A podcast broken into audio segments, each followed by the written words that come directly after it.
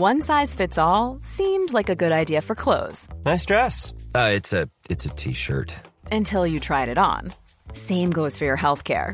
That's why United Healthcare offers a variety of flexible, budget friendly coverage for medical, vision, dental, and more. So, whether you're between jobs, coming off a parent's plan, or even missed open enrollment, you can find the plan that fits you best. Find out more about United Healthcare coverage at uh1.com. That's uh1.com. Millions of people have lost weight with personalized plans from Noom, like Evan, who can't stand salads and still lost 50 pounds. Salads, generally, for most people, are the easy button, right? For me, that wasn't an option. I never really was a salad guy. That's just not who I am. But Noom worked for me. Get your personalized plan today at Noom.com. Real Noom user compensated to provide their story. In four weeks, the typical Noom user can expect to lose one to two pounds per week. Individual results may vary. Hey there, it's Michelle Norris. I'm host of a podcast called Your Mama's Kitchen. When I travel, I'm usually looking for a way to find a taste of home when I'm not at home. And one of the things I love to do when I am at home is entertain. And Airbnb allows me to do that. When I was in California recently, I rented a house that had a great kitchen. And when we were sitting around the table, we we're all thinking, we're in someone else's house. Someone could be in all of our homes as well. If you have a home, but you're not always at home, you have an Airbnb. Your home might be worth more than you think. Find out how much at airbnb.com/slash host. Los invitamos a hacerse Patreons y miembros del canal para 1. Acceso adelantado sin publicidad. 2. Contenido exclusivo. 3. Mercancía. 4. Contacto directo con nosotros. Y 5. Más atención por su dinero. Chequen la descripción para más información. Pues ahora sí que bienvenidos a una emisión más de este podcast que esperemos que sea de sus favoritos para no perder la costumbre. Es como, me siento como Sheldon, ¿no? Cuando no hago algo que ya estoy acostumbrado a hacer. Es de que te, te empieza a dar el toque. Sí, eso es. Ay, mamá. Vamos Y pues- a ver, listo. Perdona, eh, voy a abrir el, el chat de, de YouTube Sí. también. Ajá. Para Pues bueno, ahí a los que a los que están preguntando, Negas, Negas no puede estar, no pudo estar el día de hoy con nosotros. Este eh, tuvo un- algo más importante que hacer ahí con su con sus jefes reptilianos, algo de que tenían que ir al planeta Humita o algo así a, a- a atender unos asuntos. Entonces ahora nos toca nos toca a Dharma y a mí este comentar las, las cosas del momento. Entonces ahorita tenemos ahí aquí este dos, dos cositas que queremos comentar el día de hoy en lo que Dharma se termina de listar.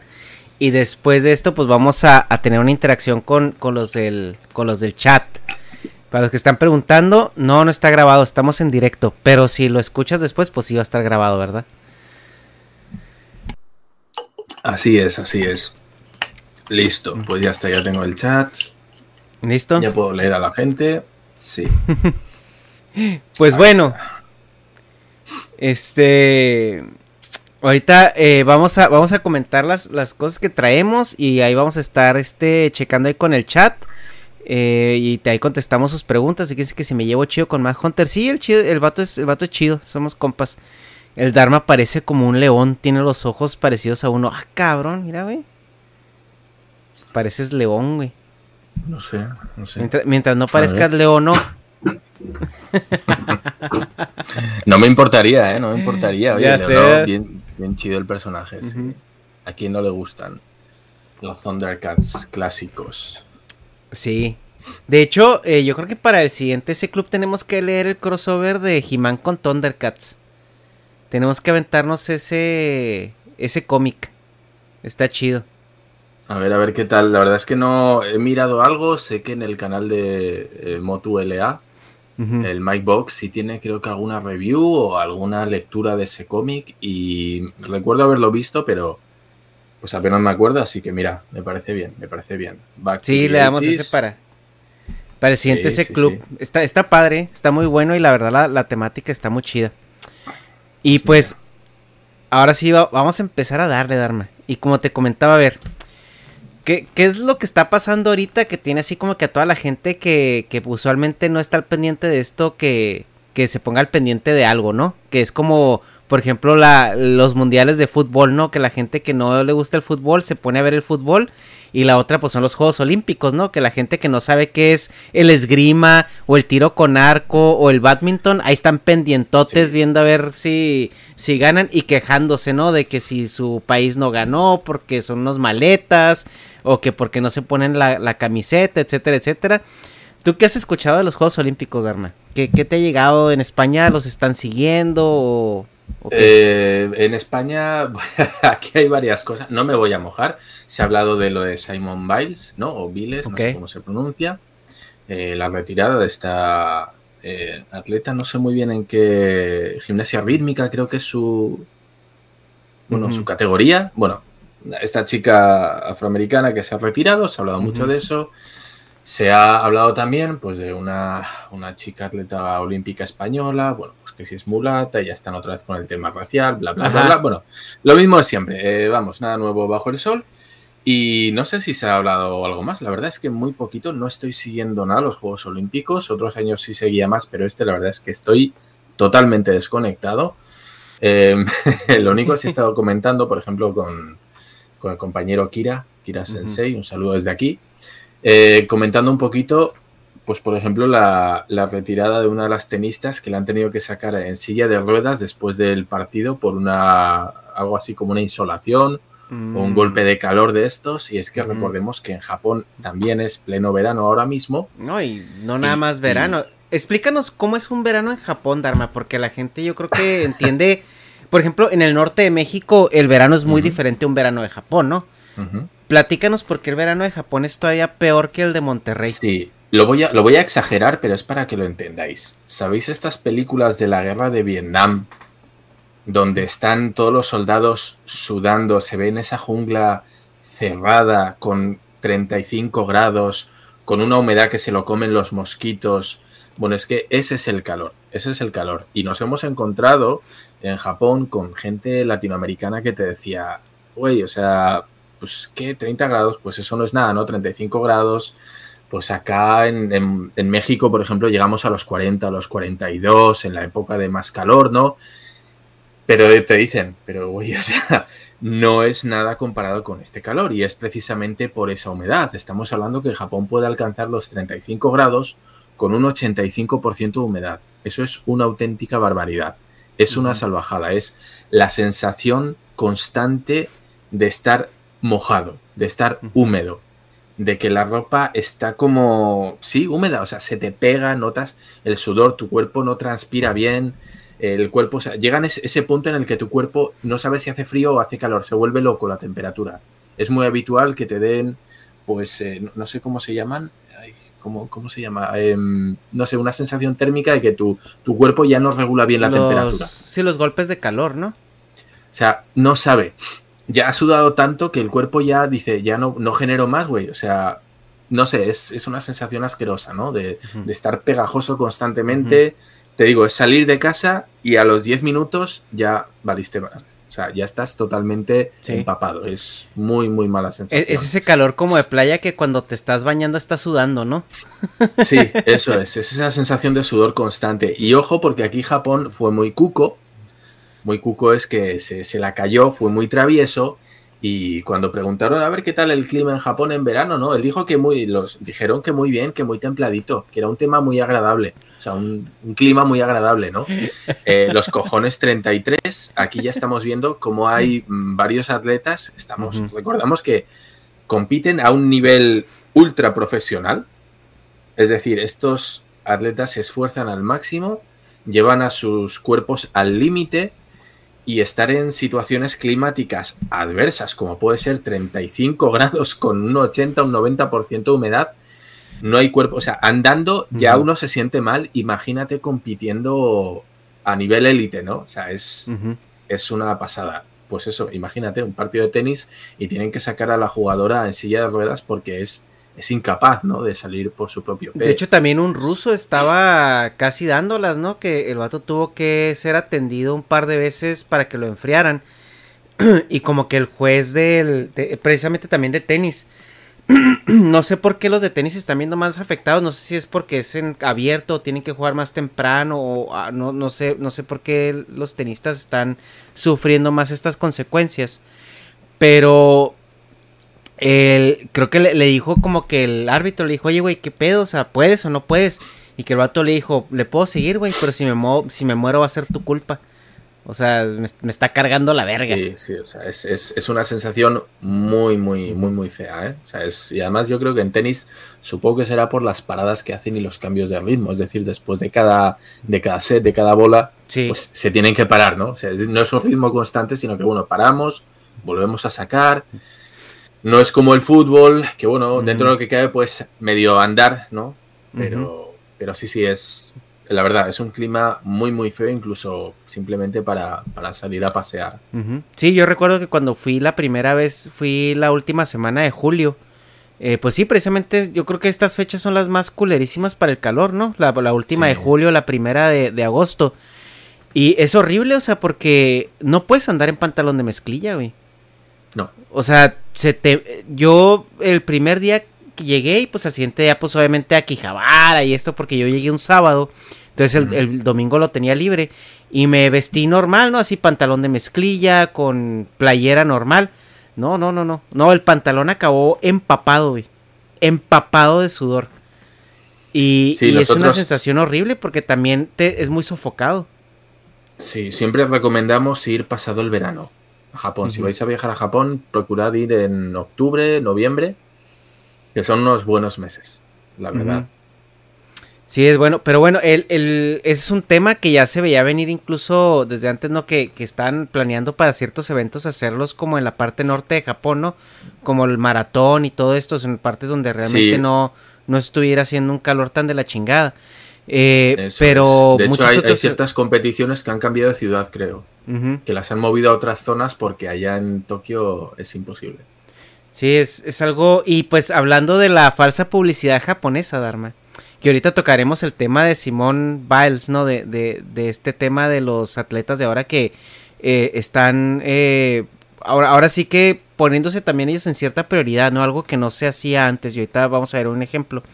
Eh, el, hablando de publicidad falsa de Japón, que tú sabes que Japón es el maestro de la, de la publicidad falsa, del Marketing. del marketing. Ellos se, se venden como la meca de la felicidad. Como la meca del entretenimiento. Y, y, tú cuando piensas en Japón piensas en estos colores brillantes y que la gente muy feliz y todo esto. Y cuando llegas y te das cuenta que eso no es lo que Japón es. Pues así los Juegos Olímpicos. Porque no sé si se acuerdan que hace cinco años, diría cuatro, pero hace cinco, en la, en la clausura de los Juegos de Río, pues se dio la presentación de los Juegos de Tokio. Y en estos juegos, pues salió, hubo cameos de, de, de, Nintendo, estuvo Mario, estuvo creo que también Naruto, estuvo por ahí, estuvo este, estuvieron como muchas personalidades del mundo otaku, ¿no? De esos, de ese mundo húmedo que huele a, a que no se baña. Pero también Goku fue anunciado como el embajador de los Juegos Olímpicos de Tokio. ¿Qué es lo que pasa? Que llega la inauguración y uno estaba esperando ver pues toda esta fanfaria y todo esto eh, que, esperábamos que Japón nos diera, ¿no? Un espectáculo, un show, ¿no? Que esos son buenísimos para dar shows. Y nos topamos con una inauguración aburrida, protocolaria, sosa, donde te ponen un Japón que pues ya no existe, ¿no? Un Japón así como histórico eh, de samuráis o de honor o de la chingada, cosas que a nadie le importan ni le interesan. Y al último nos quedamos, ¿y Goku, güey? ¿Y Pokémon? ¿Y Mario? Oye, a ver, vamos a ver, no. No, sí, lo, entiendo y, no. Ajá. A ver, tú imaginas, eh, son los Juegos Olímpicos, güey. O sea, ¿cómo vas a meter pinches Pokémones? Oye, un poquito de seriedad, o sea, no sé. Pero así lo vendieron. Pero a la vez, a la vez es lo que vende Japón. Japón no son tontos los japoneses y saben que todo eso vende un chingo, vende un vergo y ya lo estamos viendo. El manga ha subido en la pandemia un montón, se ha comido con patatas todo lo que son superhéroes. El cómic de los superhéroes está, está a la baja actualmente y el manga está teniendo un repunte brutal, se está vendiendo muchísimo. Bueno, tiene también que ver con el tema de los arquetipos que se manejan en cada género actualmente, pero, pero es increíble. Y Japón, pues obvio, obvio te va a vender eso. Obvio te va a vender eso y samuráis. Japón tiene esas dos cosas. Ah, y si fuera Corea te vendría también el K-pop. Pero, pero sí, Japón principalmente vive de, esa imagen que tiene al exterior, sabe que, causa, que tiene un atractivo muy grande, todo el tema del samurái, la, nobleza, bla, bla, bla, bla, las geishas y luego el tema del manga anime. Con lo cual, evidentemente, es la mejor manera de promocionar un evento que vas a hacer en tu país. Pero eh, es que estoy de acuerdo con eso, ¿no? Y, a mí se me hacía una apuesta interesante porque, bueno, ya ha habido Juegos Olímpicos en Japón anteriormente. Y obviamente la inauguración hace 40 años, no sé, no sé cuándo fue el último Juego Olímpico en Japón. Mm. Pues no iba a ser de, de Pokémones y cosas así. Ahora se entiende que el, mercado adulto que venimos siendo pues nosotros, ¿no? La gente que está entre los 25 y los 40 años que eso es lo que se considera como la población eh, activamente adulta.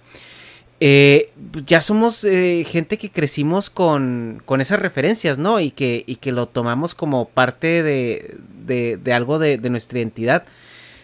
Ah, yo lo que veo el problema es de que yo siento que Japón la aplicó otra vez. O sea, Japón en, en, en Brasil, porque Brasil tiene una comunidad este, japonesa también bastante ah, grande, te vendieron que iba a ser así como temático, ¿no? El, el pedo. O sea, te dijeron, ahora vamos a hacer los Juegos Olímpicos y va a ser temático de lo que nosotros vendemos o de lo que es como que Japón, pero más moderno, que es el manga anime, los juegos de video, la cultura pop japonesa, ¿no?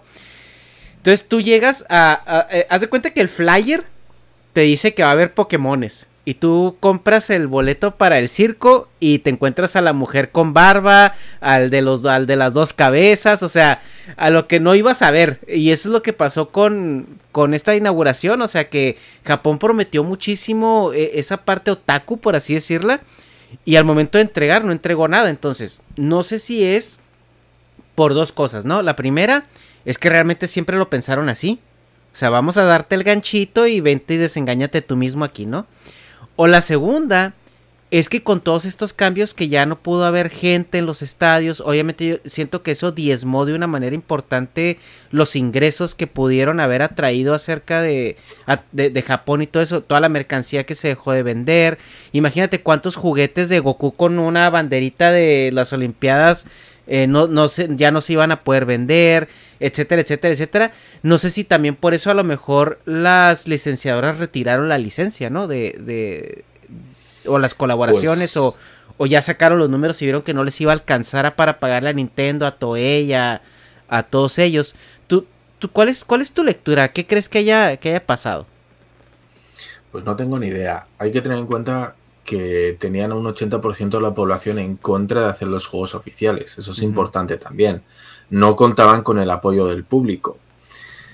Y pues yo no sé, viendo cómo está, sabiendo que los japoneses no iban a, apoyar el evento masivamente y que yo creo que la población global en, en términos generales tampoco está muy de acuerdo en que esto se haya hecho por, básicamente se ha hecho por mis huevos. O sea, ha sido así. Japón ha dicho, mira, lo vamos a hacer por nuestros cojones, no queremos atrasarlo más, acá lo tenemos y ya está.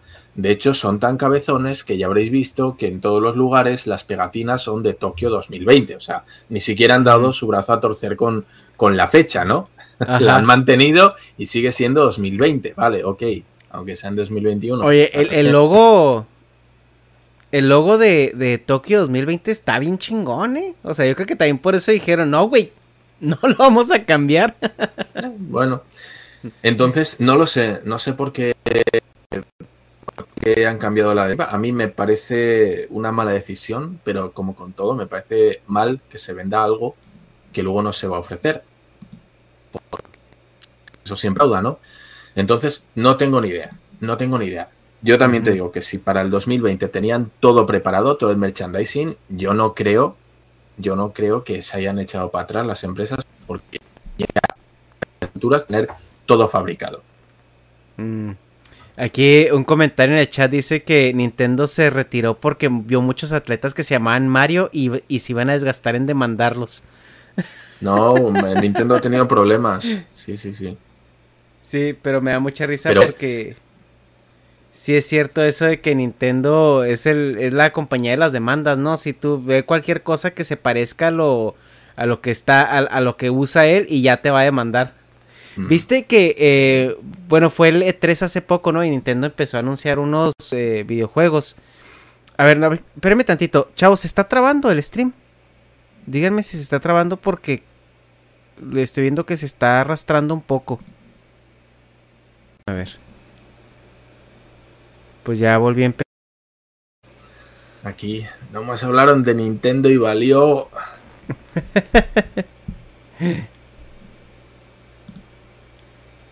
A ver, creo que ya estamos aquí otra vez en vivo. No, el, el, Negas anda ausente. Ya sabéis, está indispuesto. Pues eso de andar cambiándose de forma reptiliana a la forma humana y viceversa, pues dice que a veces le deja el cuerpo acá medio jodido, ¿no? De que se tiene que recuperar, pues ya sabéis, no es tan sencillo. Y pues nada, hoy, hoy no va a poder, hoy no, no va a poder ser. Bueno, ahí le estoy mandando el link del, del otro stream, ya donde está, porque no pude reconectarme al, al que estamos. Fue Nintendo, ya se ve bien. Sí, ya, ya al parecer ya se corrigió el pedo que traíamos. A ver, acá también en Twitch parece que ya estamos bien. Ok. Sí, ya, volvimos. Volvimos, chavos, perdón, perdón. Eh, en esto desmadrando el podcast. No soy yo, güey. Pues nos balacearon la fibra los municipales. Eh, Ok, bueno, si nos quedamos en, la inauguración, en la merchandising, en, eh, sí es cierto que hay, un, hay reticencia en Japón por eh, tener los Juegos Olímpicos con esta situación de la pandemia, güey, pero eh, ¿no crees que también eso fue como que los Juegos Olímpicos soñados de Japón, güey, tener los eventos sin la gente que odian? O sea, tienen toda la gloria sin, sin tener gallines ensuciando su vista y sus calles y su cultura. Ah, no, pues con madre, eso sí, eso sí les gusta. Pero evidentemente deja menos dinero, ¿no? Tener a, la, extranjeros, pues para el mercado local ya sabemos que significa muchas ganancias. Pero, pero bueno, pues a los que no viven de eso, pues estarán tan tranquilos, ¿no? Diciendo, ay, qué bien, no tenemos más extranjeros, que es lo que temíamos. Ajá. pues mira. Y yo siento que la reticencia de, de Japón para los, para los Juegos Olímpicos era como que no queremos extranjeros. O sea, siento así como que no queremos los apestaditos. Y menos, menos con la pandemia, güey. Ajá, y eso se exacerbó con la pandemia. O sea, yo que si desde antes eh, les causaba conflicto ese pedo de los de tener los extranjeros en masa, ¿no? Porque, pues al final de cuentas, unos Juegos Olímpicos es convocar gente de todos los lugares a hacer estupideces. Y vaya que estupideces, ¿no? Porque ya vimos este, eh, justo el video que nos mandaste ayer de un tipo que, quién sabe por qué chingados se le pegó matar a su compañero ahí en una peda. Pero así es, güey. Eh, entonces yo siento que ahorita Japón está como que hacemos los Juegos Olímpicos y tenemos contento a nuestra gente de aquí, ¿no? pues quién sabe, pero bueno, yo yo lo que hubiera hecho hubiera sido ya directamente ir full anime, la neta. O sea, la verdad es que yo es lo que hubiera hecho porque, o sea, tú sabes la cantidad de gente, sobre todo gente joven, que de cada competición haces una pinche mini inauguración de lo que sea cualquier cosa, haces un baile, una coreografía con, los Pokémon o con no sé qué personajes. O sea, la gente, primero eso va a hacerse súper viral. A la gente enganchada viendo el partido que sea, la competición que sea, simplemente para ver la coreografía que sale al principio del partido o al final. ¿Tú has visto este, este Gundam que tienen a escala real montado? O sea, imagínate que montas algo así en la inauguración. Ajá. No, y, también hay que tomar en cuenta que los deportistas que van a competir, güey, son menores de 25 años. O sea, son niños Pokémon, o sea, niños Nintendo, o sea, es gente, ellos mismos es como los que van a consumir primero todo esto, ¿no? Sí, sí, sí, sí, sí. Entonces, joder, pues ya, ya pusieron las canciones de Final Fantasy, Dragon Quest al principio del evento, ¿no? vete ya full, full otaku y, ya está. Ya, di, ah, ya me quito la máscara y aquí estoy, ¿no? Soy Negas el reptiliano. Pues eso, o sea, que hagan eso. que se dejen de, de man full así. O sea, por lo menos los otakus y la gente aficionada lo recordará por, pues por las Olimpiadas de- del anime, ¿no? Sí, sí, justo, ¿no? Y, y, pues siento que también en nivel mercado, pues, ¿cuántas putas versiones de Pikachu pudieron haber hecho? Mira, aquí hay un problema y es que los japoneses sabiendo que, que los japoneses mismos no estaban de acuerdo con hacer esto, hay que tener en cuenta que el japonés hace producto para mercado japonés. Es así. Mm, Es una pena, pero las miras que tiene en cuanto a producción de, de cualquier eh, cosa es mi mercado, mi mercado. ¿Vale? Yo voy a hacer juegos para Japón, voy a hacer juguetes para Japón, voy a hacer pegatinas para Japón. Si luego se vende fuera, chido. mm, Pero mi público es el público japonés. Y si yo sé que mi público no me lo va a comprar, así sea un éxito en ventas en Estados Unidos, que seguramente sea el mercado que más consume muchísimos productos, me da igual, no lo voy a hacer. No lo voy a hacer porque yo creo producto para Japón. Y es una cagada. Y lo que dices tú, si hubieran ido full manga, full anime con esto, hubieran vendido, tú imagínate en Estados, solo en Estados Unidos. Dragon Ball o Saint Seiya con el logo de, de lo que sea. Ajá. O sea, vendes lo que quieras. Vendes lo que quieras. Sí, te- el Goku bicicletero, el Goku arroja garrochas, el Pikachu con, con arquito, o sea, no, hubiera sido un, un boom de, de, de O sea, mercadotecnia. toda la, una, una- una serie, la, la colección de Saint Seiya, pero con diferentes modalidades. Ajá. O los O sea, Pokémones, güey, o sea, imagínate hacer... Pero, pero yo creo que como sabían que la gente no, no estaba contenta en Japón con eso, se echaron para atrás. A mí me da mucha pena, porque los coleccionistas, desde luego, lo hubieran disfrutado muchísimo, ¿no? Con todo, cualquier cosa, su, su hobby con, con el motivo de, eh, con el logo de las Olimpiadas, ¿no? 2020. Ujú. Sí, justo. Eh, pues no sé, no sé qué habrá pasado. A lo mejor fue por eh, el tema este de que la gente no estaba realmente de acuerdo con que hubiera las Olimpiadas y por eso a lo mejor las empresas decidieron retirar su, su- sus marcas o sus imágenes. Eh, porque entiendo que el japonés es muy como celoso, ¿no? En su, en su producto. O sea, no sé si ellos traen algún como si ellos consideran que no fue correcto de alguna marca haber puesto su imagen ahí, ¿la castigan mucho o no? No te sé decir. Mm. No, no te sé decir, pero, pero bueno, además, jo, es que yo no, no- no entiendo muy bien, ¿eh? pero desde luego los japoneses con todo lo que les gusta hacer estas corabo, que le llaman estas colaboraciones de mezclar diferentes elementos que les gustan y, y sacar un producto extra, ¿no? Como un spin-off de algo, no sé, no sé. No entiendo muy bien cuál fue la, la motivación para no, para no tirar por el tema del Mm. anime, del manga, porque creo que es un filón, vamos, totalmente explotable y que hubiera sido un auténtico bombazo. Y hablando de las producciones que Japón produce para, para los japoneses, creo que sí se ve un poco eh, ahorita la tendencia sobre todo en el anime que está saliendo de Japón porque eh, China se está metiendo mucho en, en producir anime. Y al momento en que China se compra ciertas licencias y empieza a producir anime, pues ellos no lo hacen con esta mentalidad de que es para el japonés, o sea, lo hacen ya con algo más eh, explotable. Y eso creo Ah, que se ve en, en, en, eh, Demon Slayer, ¿no? Creo que Kimetsu no Yaiba está siendo producido por una productora china. y, y el anime está diseñadísimo para, para el mercado occidental.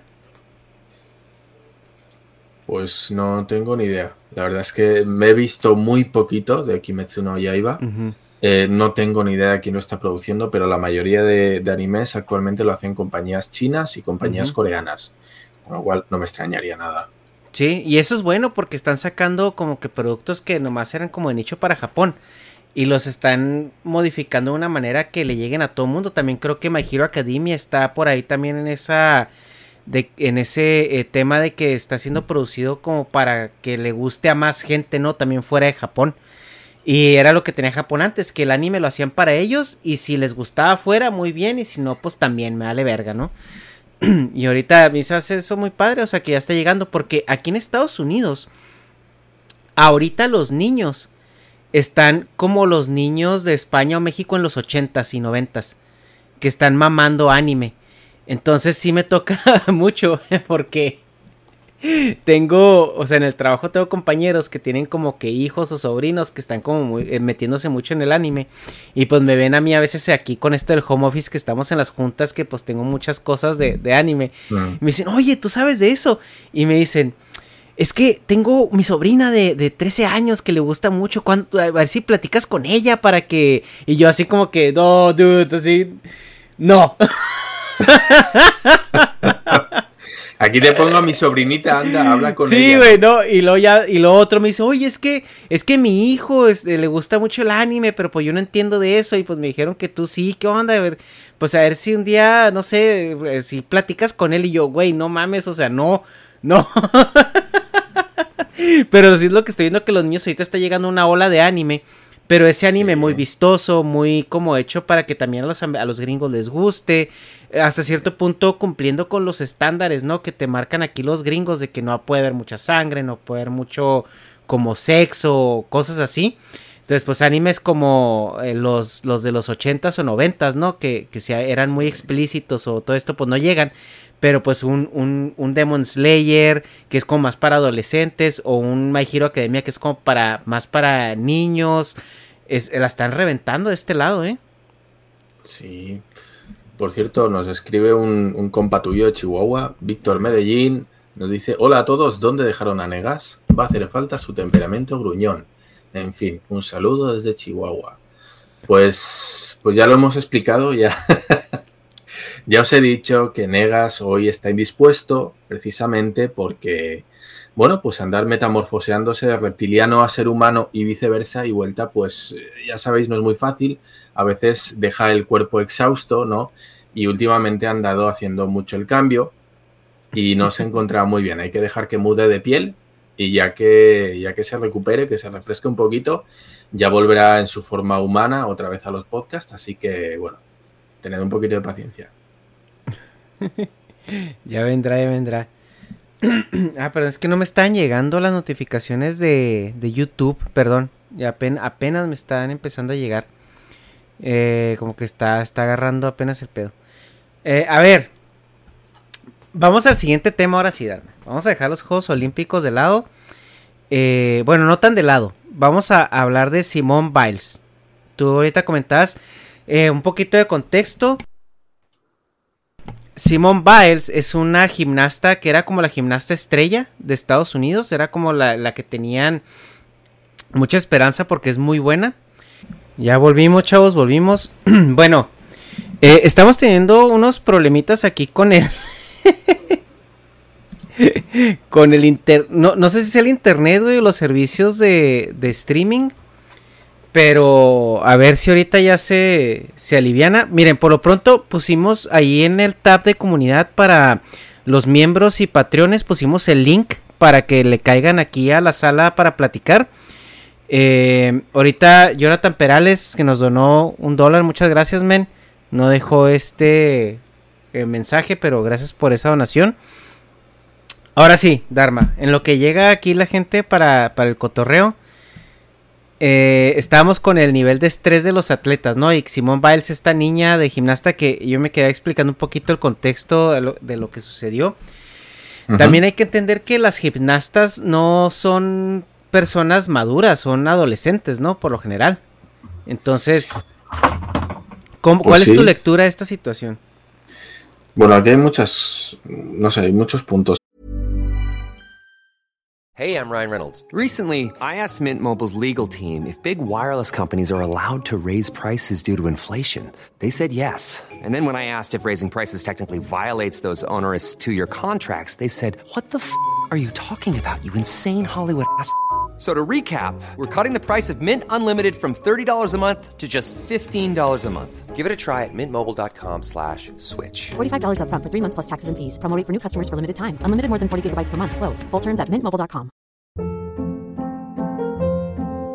Hold up. What was that? Boring. No flavor. That was as bad as those leftovers you ate all week. Kiki Palmer here, and it's time to say hello to something fresh and guilt-free. Hello Fresh. Jazz up dinner with pecan-crusted chicken or garlic butter shrimp scampi. Now that's music to my mouth. Hello Fresh. Let's get this dinner party started. Discover all the delicious possibilities at hellofresh.com. Para mí, primero tenemos que tener en cuenta que creo que Simone Biles es la, la única medallista que ha tenido tres oros consecutivos. Estamos hablando que las, los Juegos Olímpicos se organizan cada cuatro años. O sea, es decir, ha tenido 12 años de ser la medallista de oro. Creo que es la única que ha conseguido eso. A lo mejor estoy equivocado, ¿eh? pero es, es algo, es lo que me sonaba.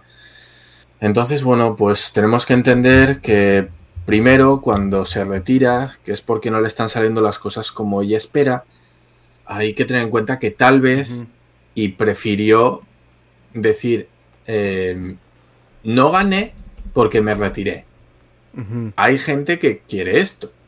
Es decir, no quiero sentirme derrotada. Y antes de que me derrote otra persona, prefiero retirarme yo. Que me parece algo muy pendejo. Es decir, güey, o sea, sé buen perdedor también. Hay que saber perder. Y yo creo que ahí puede haber parte de, de, cierto orgullo, ¿no? Que no quiso, no quiso sentirse superada por otra persona. Entonces dijo, no, es que problemas psicológicos o tengo mucha presión o lo que sea, ¿no? Y por eso me retiro. En vez de decir, güey, pues ya no soy top, porque llega gente nueva, gente más joven, gente pues con otra preparación o lo que sea, ¿no? Y yo creo que, bueno, pues ese ha podido ser un componente. El decir, prefiero retirarme yo a aceptar una derrota a manos de otra persona. Porque No la, la, la antecesora, por así decirlo, a a este, a este tema fue la tenista japonesa, ¿no? Naomi. Que Naomi, ¿qué? Miyagi o algo así se llamaba, ¿no? No, no, no, eh, Naomi Osaka. Osaka, Naomi Osaka, cierto. Que eh, la morra dijo que no quería competir, ¿no? Por, por cuestiones de presión o de también como que no se sentía eh, como en, en- vaya, en- como en forma, ¿no? O, o preparada. Eh, y hay una, hay, porque mucha gente empezó a decir que ay, que no aguanta nada, que la chingada. Y pusieron de ejemplo a esta también gimnasta que en los noventas compitió eh, en, el, en el Magnificent Seven. Fue el primer equipo eh, de, de gimnasia eh, olímpica americana que ganó oro. Y ella, ella, había una gimnasta ahí que era parte de ese equipo que la última, la última competencia, ella la hizo con una, con una lesión en la tibia. Tenía fracturada la tibia y aún así compitió. Y dice, y, y la empezaron a comparar con ella, ¿no? Así, Tú te, tú te estás yendo porque no aguantas la presión y esta morra compitió con, con la tibia rota, ¿no? O sea, en, en, en- su disciplina. Y la, y la morra contestó en un tweet y dijo, lo que acaba de hacer ella es algo, es algo genial porque en mi época nosotros no teníamos como palabra, ¿no? O sea, no, we, we didn't have a say. O sea, nosotros no teníamos la oportunidad de hacerlo. Y, y también lo que no se fijan es que en eh, porque pusieron a esta chava a competir de esa manera, le, te- le- le jodieron la carrera. O sea, la chava ya no compitió más después de eso. Por lo mismo. Pues sí, entonces, bueno, pues mira, eh, por cierto, un saludo a Nani Silverstone, que dice, no puedo quedarme, pero les mando un abrazo. Un abrazo para ti Muchas también, gracias, Nani. muchas gracias. Muchísimas gracias. Entonces, pues bueno, no lo sé, no lo sé. A mí pues, es que pueden ser muchas cosas. ¿Quién soy yo para opinar? No, no, no estoy tampoco muy enterado del tema. Yo no he sido deportista de élite, ni mucho menos, pero creo que todos aquellos que han competido a cualquier nivel saben que es muy exigente. Y esta- estas personas que se, bueno, pues que se preparan para ello, por supuesto, tienen un equipo de psicólogos detrás. No es fácil, nadie dijo que fuera fácil, esa es otra cosa que se le achaca y que tampoco me parece justa del todo, ¿no? El que tú sepas que algo va a ser complicado, pues eh, no, no, no tiene por qué decir, ah, no, no, sí, no, si tú sabías cómo era así. Es como la gente que, no sé, juega, eh, se va a Las Vegas y apuesta no sé cuánto dinero, lo pierde todo y le dicen, no, pues no tienes derecho ni a quejarte. Tú ya sabías que el pedo podía salirte así y que podías perder todo. Ahora no te quejes. Güey, pues sí, sabes que te puede, que puedes perderlo, pero igual te jode, ¿no? Igual te jode, igual te quejas. Con lo cual, pues oye, mira, ella también tiene derecho a decir, mira, me pudo la presión. Sí tengo todo, todo un equipo apoyándome, un equipo de psicólogos, un equipo de fisioterapeutas, pues todo lo que tú quieras, la familia, y se le presupone un, una presión a esto, pero oye, aún así, aún así no pude con la presión y, Sí. pues o sea, no me compensa, no me compensa estar aquí sufriendo por nada más por, por mis huevotes, ¿no? Pues me voy a casa y ya está. Y también mucha gente se está quejando de que ahora está subiendo fotos, no sé si en Instagram o por ahí, en el que sale sonriente, en su piscina, en su mansión, como diciendo, ah, qué chido estoy aquí. Como diciendo, ay, pues qué pinche estrés tienes, ¿no? De que ahora estás con madre en tu casa. No te veo tan Pues, jodida. pues de eso se trataba, ¿no? Pues de eso- estar eso con es. madre en tu lo casa. cual, pues mira, oye, mm, ya está, ya está. A ver, mm, también tengo que decir, y aquí le voy a echar un poquito de mierda, no, no a ella, sino a la situación. Cuando la gente dice, no, es que pues sí, pues tienen un chingo de presión y pues tú no sabes, ¿no? Todo el país detrás y mirándote todo el mundo a ver qué haces, qué no haces. Y dices, pues sí, pues todo lo que tú quieras, pero también pienso en toda esta gente que trabaja en, en puestos de, de godines, ¿no? En puestos de oficina que, o en, en puestos de banca, donde le tiene- ellos tienen que vender unos seguros, tienen unos objetivos, y si no venden esos objetivos, si no cumplen los objetivos, se van a la puta calle. ¿no? Quiero decir, entendemos la presión de una persona de superélite, ¿no? Que está todo el mundo encima de ellos, pero en el día a día hay gente que tiene muchísima presión también. Lo que pasa es que algunos, pues no se pueden permitir el abandonar. Esta gente que tiene que cumplir, no, no, tú me tienes que vender no sé cuántos seguros, no sé cuántas cuentas, eh, cuentas buitre que le llaman, ¿no? Ajá. estos paquetes que nadie quiere, ¿no? Y no, a huevo tienes que meter este paquete a la gente y si no, pues te bajamos el sueldo. O si no, tu puesto va a estar peligrando porque viene un compañero que está vendiendo con más fuerza que tú. Y eso en Estados Unidos, con la mentalidad de tiburón que hay, ¿no? De que no hay que vender y a huevo y si no, si no eres productivo para la empresa, a niveles absurdos incluso, no, pues ya te largamos y cogemos a otra gente. Oye, o sea, hay gente que en el día a día también tiene muchísima presión, ¿no? Entonces, bueno, pues creo que la gente puede entender el nivel de presión al que se le puede someter, ¿no? Entonces, bueno, pues hay gente que lo lleva mejor, lo lleva peor.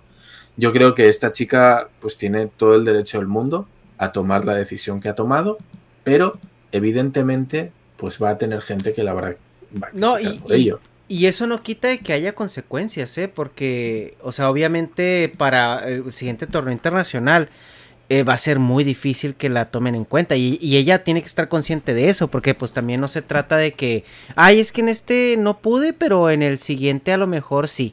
O sea, es como que, pues no, güey, o sea, ok, estamos de acuerdo que tú tienes una prioridad en tu salud mental, te sentiste so- eh, sobrepasada por ello y pues obviamente no queremos que te dé aquí una crisis eh, nerviosa.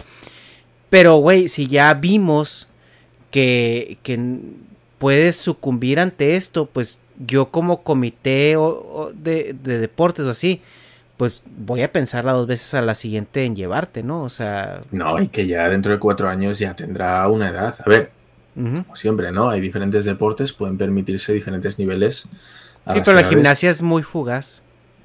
Claro, entonces pues esta chica seguramente dentro de cuatro años ya no esté para competir a nivel top. Más que nada por, por la comparación con, con chicas más jóvenes que estarán llegando, ¿no? Y que tendrán una salud, pues, pues eso, pues un cuerpo más joven. Pero bueno, yo creo que est- esta chica ya tiene la vida resuelta. O sea, habiendo sido Sí. triple medallista olímpica de oro durante 12 años, esta ya tiene la vida resuelta. Es como estos jugadores que se retiran ahora, no sé, pues. Messi que está dejando el Barcelona. Y dices tú, o sea, uy, le vale verga lo que le digan. Esta gente está untada en billetes. O sea, ¿tú crees que le va a importar lo que le van a decir cuatro periodistas o cuatro cantamañanas que le van a decir, no, es que, pues qué cobarde o que no cumpliste, ahí pobrecita, le pudo la presión? Mira, con los millones que ha de tener en el banco, ¿tú crees que le va a importar? Anda y que le den por culo, que ya está. Dice, yo, yo he hecho lo que tenía que hacer. Yo tengo para que coma yo, mis hijos y mis nietos. O sea, Ajá.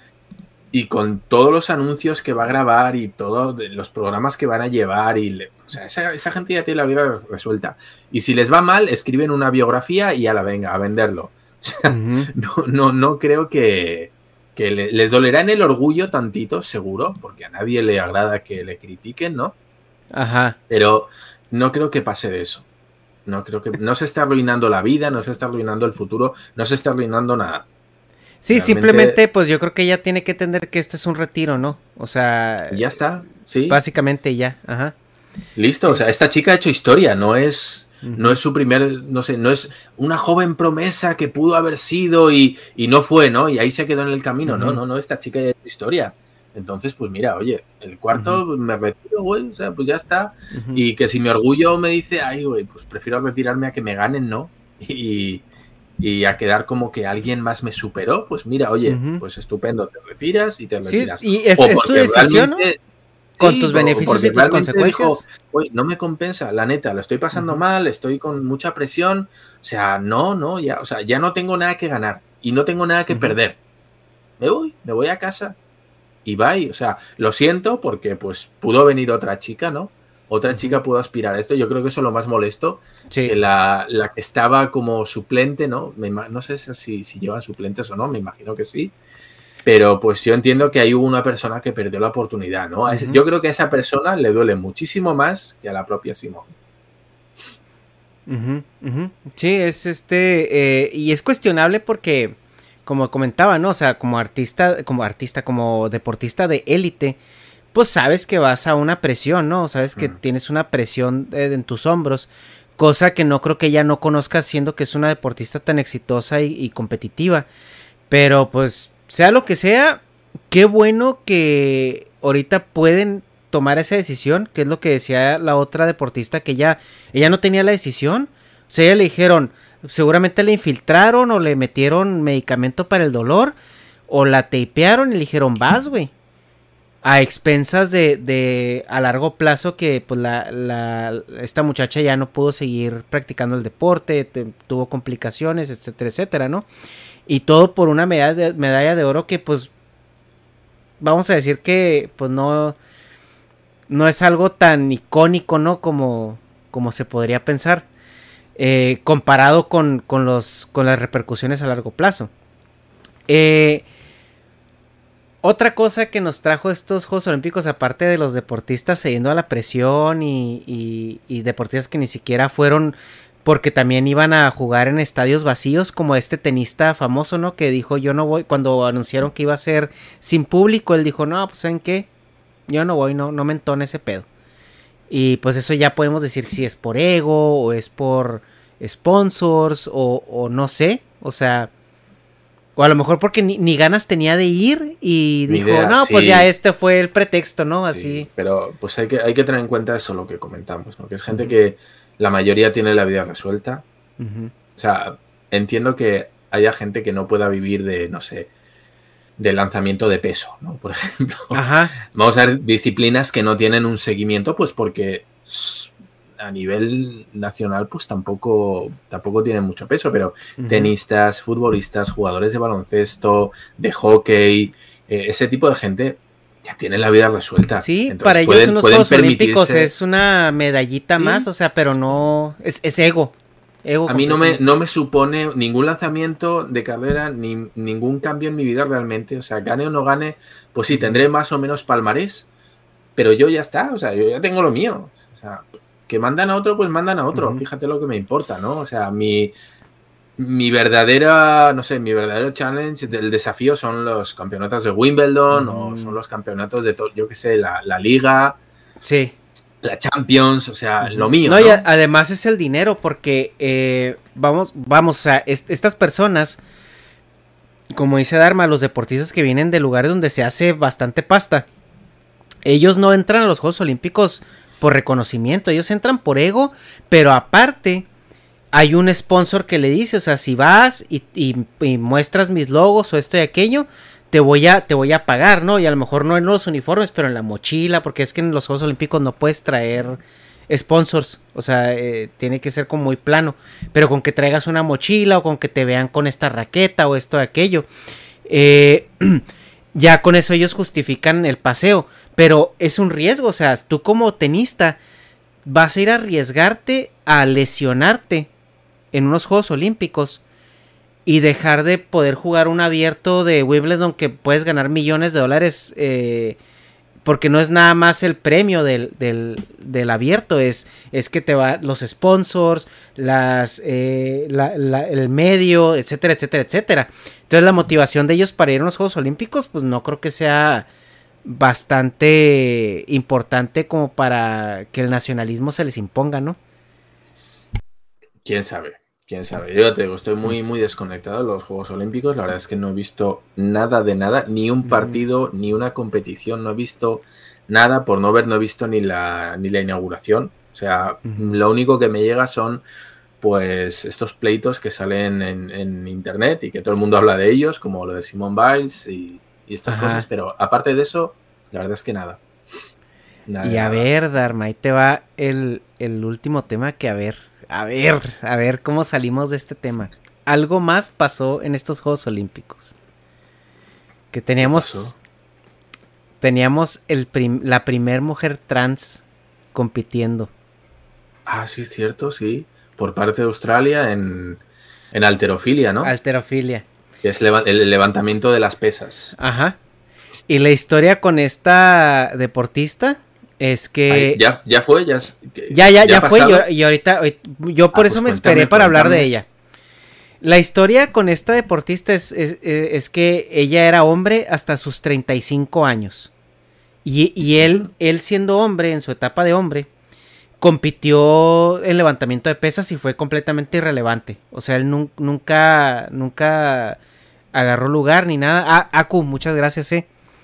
Aku es este aquí una, una miembra VIP del, del, canal. Eh. Muchísimas gracias, Aku. Eh, total de que esta persona no, no ganó nada. A los 35 años dijo, ¿saben qué? Soy mujer. Empezó su transición, que si tú lo ves, pues no le veo la transición más que los niveles de testosterona puede ser que estén muy bajos. Eh, y, y, empezó a competir en el, en la rama femenil rompiendo récords a diestra y siniestra. De hecho, hay fotos donde sale eh, ella siendo premiada con, con, la medalla de oro y las dos competidoras de segundo y tercer lugar con cara de que, güey, es que en la vida le íbamos a ganar. O sea, se, ven caras desencajadas de me están timando, cabrón. O sea, esto es un puto fraude. Y, y total de que en estos Juegos Olímpicos se le permite la entrada en la categoría femenil. Y esto genera pues mucha controversia, ¿no? Porque, oye, las mujeres han, han pasado un proceso muy doloroso eh, para que sus deportes sean reconocidos, para que las volteen a ver, para, para ganar sponsors, para que, para ser el centro de atención. Y ahorita llega un atleta trans que obviamente les va a poner una chinga porque pues tiene toda la genética y toda la fuerza de un hombre porque ya, güey, transiciona a tus 35 años, ya, ya tienes huesos de hombre, tienes músculos de hombre, tienes... Por más que te, que te bajes tu nivel de testosterona, ese chasis que traes, no te lo vas a quitar. Y obviamente que es muy diferente los hombros de un hombre a los hombros de una mujer, ¿no? Por más entrenados que estén. Total de que llega esta persona a los Juegos Olímpicos y falla sus tres intentos de, de levantamiento los falla. O sea, es eliminada en, el, en la primera ronda. Porque los falla. Eh, aquí pues obviamente hay preguntas, ¿no? Que te haces. Yo tengo una pregunta, ¿cómo es eso de que fallas? ¿Es que no es capaz de levantarlo o es que lo levanta de una manera que no es? Sí, ajá, una de dos, o la cuando lo quieres levantarse te va para atrás, que es lo más común, que cuando la levantan se les vencen los hombros, se va para atrás, o que cuando la levantan eh, no tienen control de la barra y la sueltan. Porque para hacer el, levantamiento, tiene, dependiendo del levantamiento que sea, si es el clean, el jerk o lo que sea. El primero creo que es desde, desde el suelo hasta arriba. Es el que es, es el primer levantamiento. Hasta arriba. Y tienes que tener control de cuando lo levantas. Y aparte ya levantarte de la sentadilla, ¿no? Entonces tú tienes que levantar la sentadilla y sostenerlo por un determinado tiempo. Que pues, suelen ser tres segundos, ¿no? Pitan. Cuando pitan se escucha una, una chicharra y es cuando ya se contó como que el levantamiento ya, ya cuenta. Eh, pues e, esta persona falló sus tres intentos. En la primera levantada. En la primera levantada. O sea, en el peso más leve, ¿no? Con el que empiezas. Ajá, que se supone que es con el que empiezas. La verdad es que sé que quiso levantar 125 kilos, creo que eso para una mujer ya es de más. O sea, yo creo que él, eh, eh, ella eh, llegó con ganas de romper récords. O sea, llegó con ganas de... Y no le salió. A lo mejor el primer levantamiento lo, lo levantó mal. En el segundo se puso nervioso. Y en el tercero... Bueno, nerviosa. Y en el tercero terminó por ponerse más nerviosa, ¿no? Yo creo que... que sin, eh, volvemos a esto de la presión. Eh, pero en este punto, en este tema, eh, no sabemos si a lo mejor eh, también los pudo haber fallado a propósito, ¿no? Para evitar controversias. O sea, decir, fui el primer atleta trans, no me voy a meter en pedos de que si le quité o no el lugar a alguien más, pero ya fui el primero y que ya alguien más venga y se mete en el pedo de que si es justo o no es justo, ¿no? Eh, no sé si lo hizo por statement o algo así, o eh, realmente sí lo falló y ella iba con ganas de destrozar a la competencia porque no se ha visto que, que haya tenido compasión en las competencias anteriores a las que ha ido. Tiene muchísimos récords de levantamiento de pesas de mujer.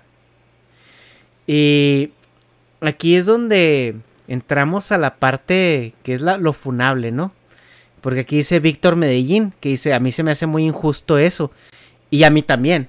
A mí también se me hace injusto, ¿no? Eh, ¿Cuál es tu, tu lectura aquí, Dharma? O sea, ¿se debería permitir? ¿Se debería hacer una categoría especial? Eh, Mira, ¿Qué pedo? esto es, es- Yo lo tengo muy claro. Esto a quien más afecta negativamente es a las propias mujeres. Es que es así de sencillo. Yo estoy pensando en esas chicas que han dedicado años, una carrera deportiva a, bueno, a esta disciplina, ¿no? Levantamiento de pesas, que es el que nos ocupa, pero bueno, si esto entra aquí, seguramente vaya, vaya otras más adelante. El día de mañana será lanzamiento de jabalina, o lanzamiento de peso, o quién sabe qué, ¿no? O natación incluso, imagínate. Michael Phelps mañana dice que es que se siente mujer.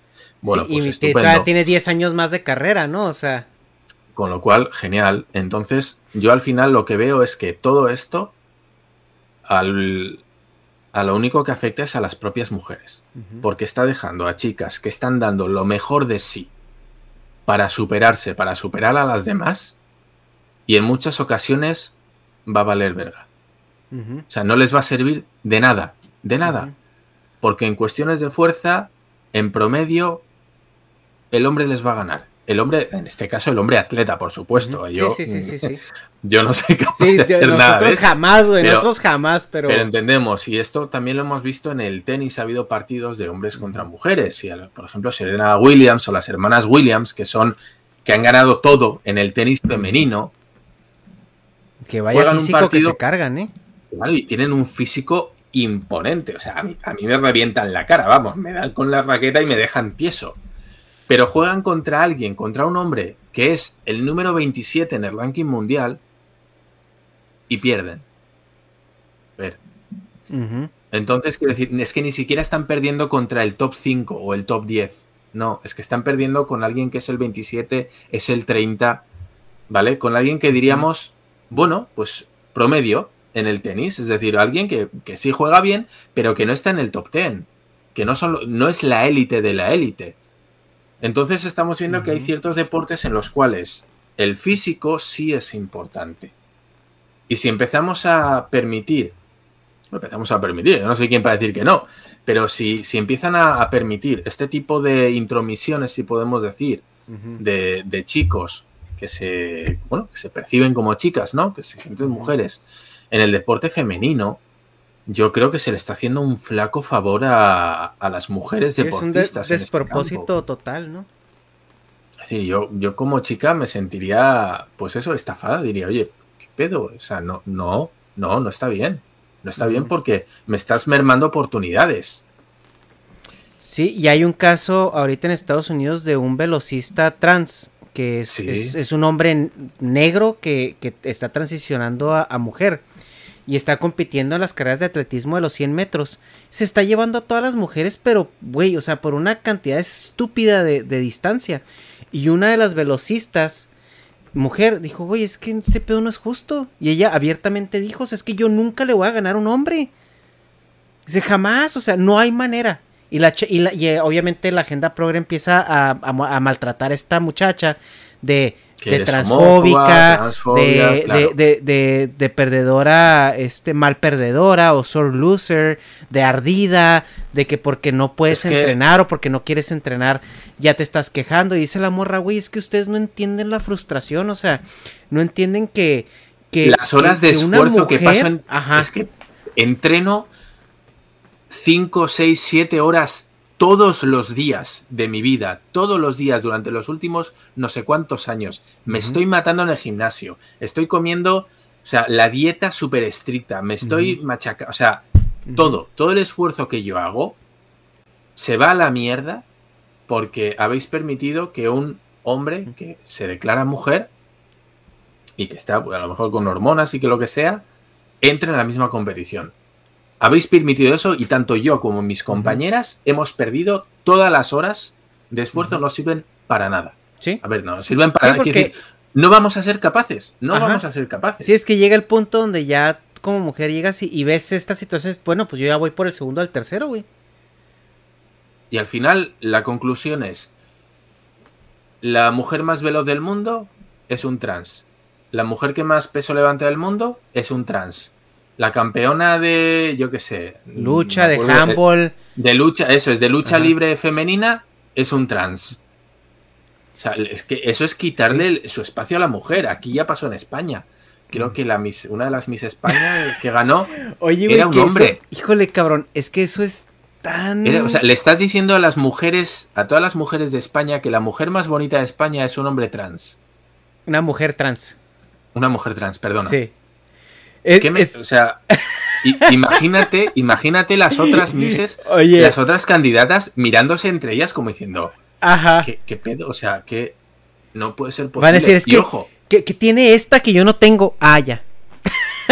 ah, ya, ahí, ahí abajo, ¿no? El, Ah, tiene ya. abajo.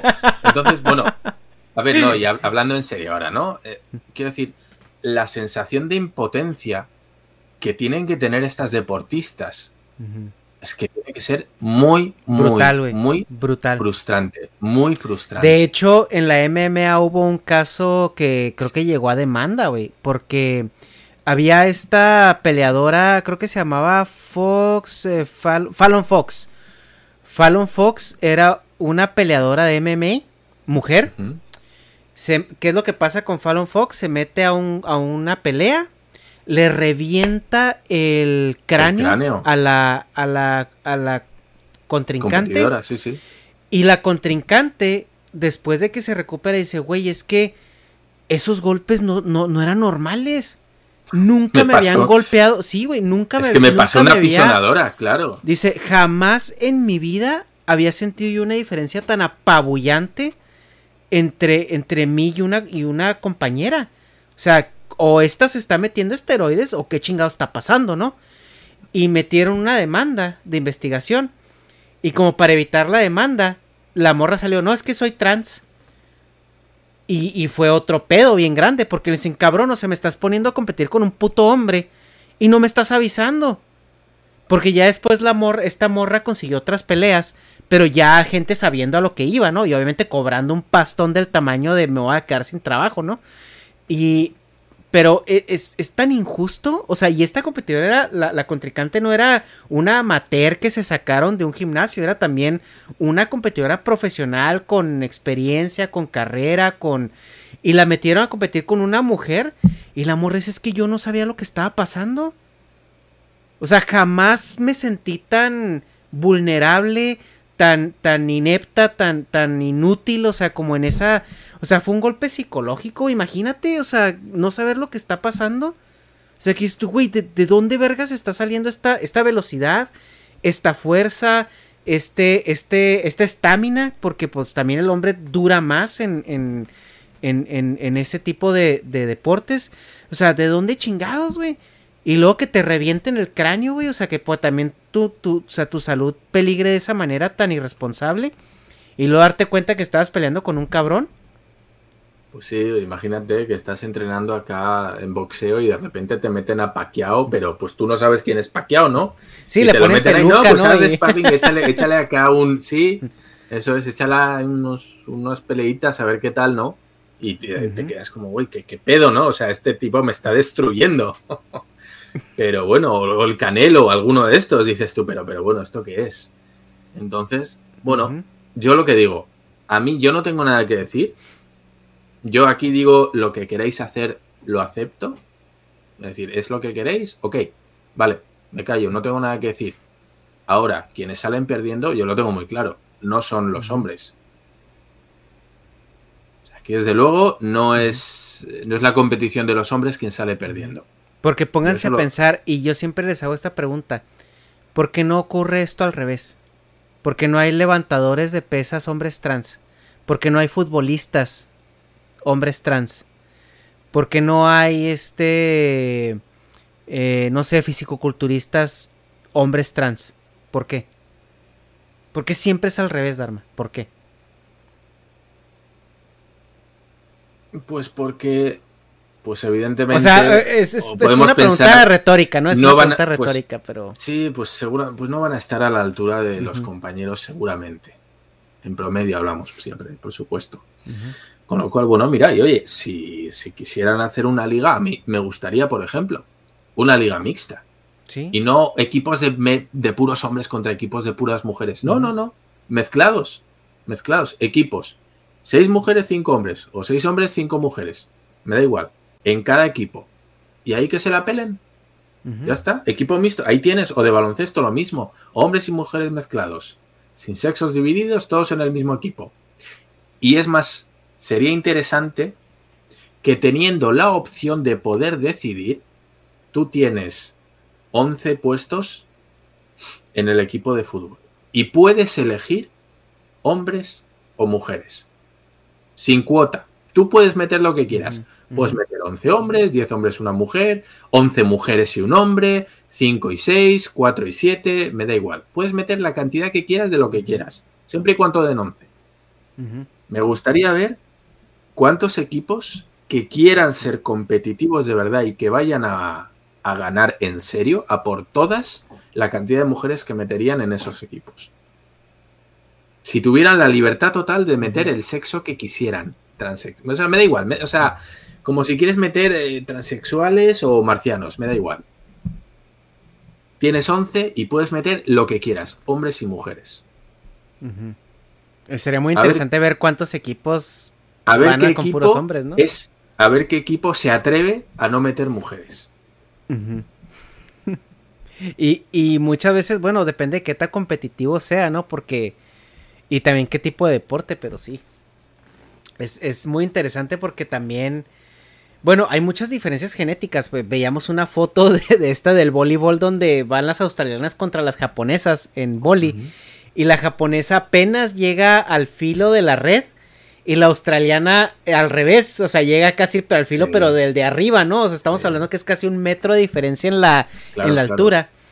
Pero pues ahí ya entiendes que, pues bueno, es, o sea, es un pedo genético más que otra cosa, ¿no? Y ahí es como que dices tú, pues bueno, ya son cosas que puedes buscar la manera estratégica como de, de, de de, de, com es que... de, complementarte, ¿no? O sea, estás más cerca del suelo, entonces pues es más fácil que la, que la, que la agarres, ¿no? Pero... Es que ahí, ahí también tenemos en, en, atletismo. O sea, uh -huh. ¿quiénes ganan siempre las carreras de atletismo? Los negros. Los negros. Uh -huh. O sea, nadie tiene ninguna duda uh -huh. de que los negros atléticamente son una auténtica pasada. O sea, es que tienes a Usain Bolt y dices, oye, o sea, un blanco no le pilla.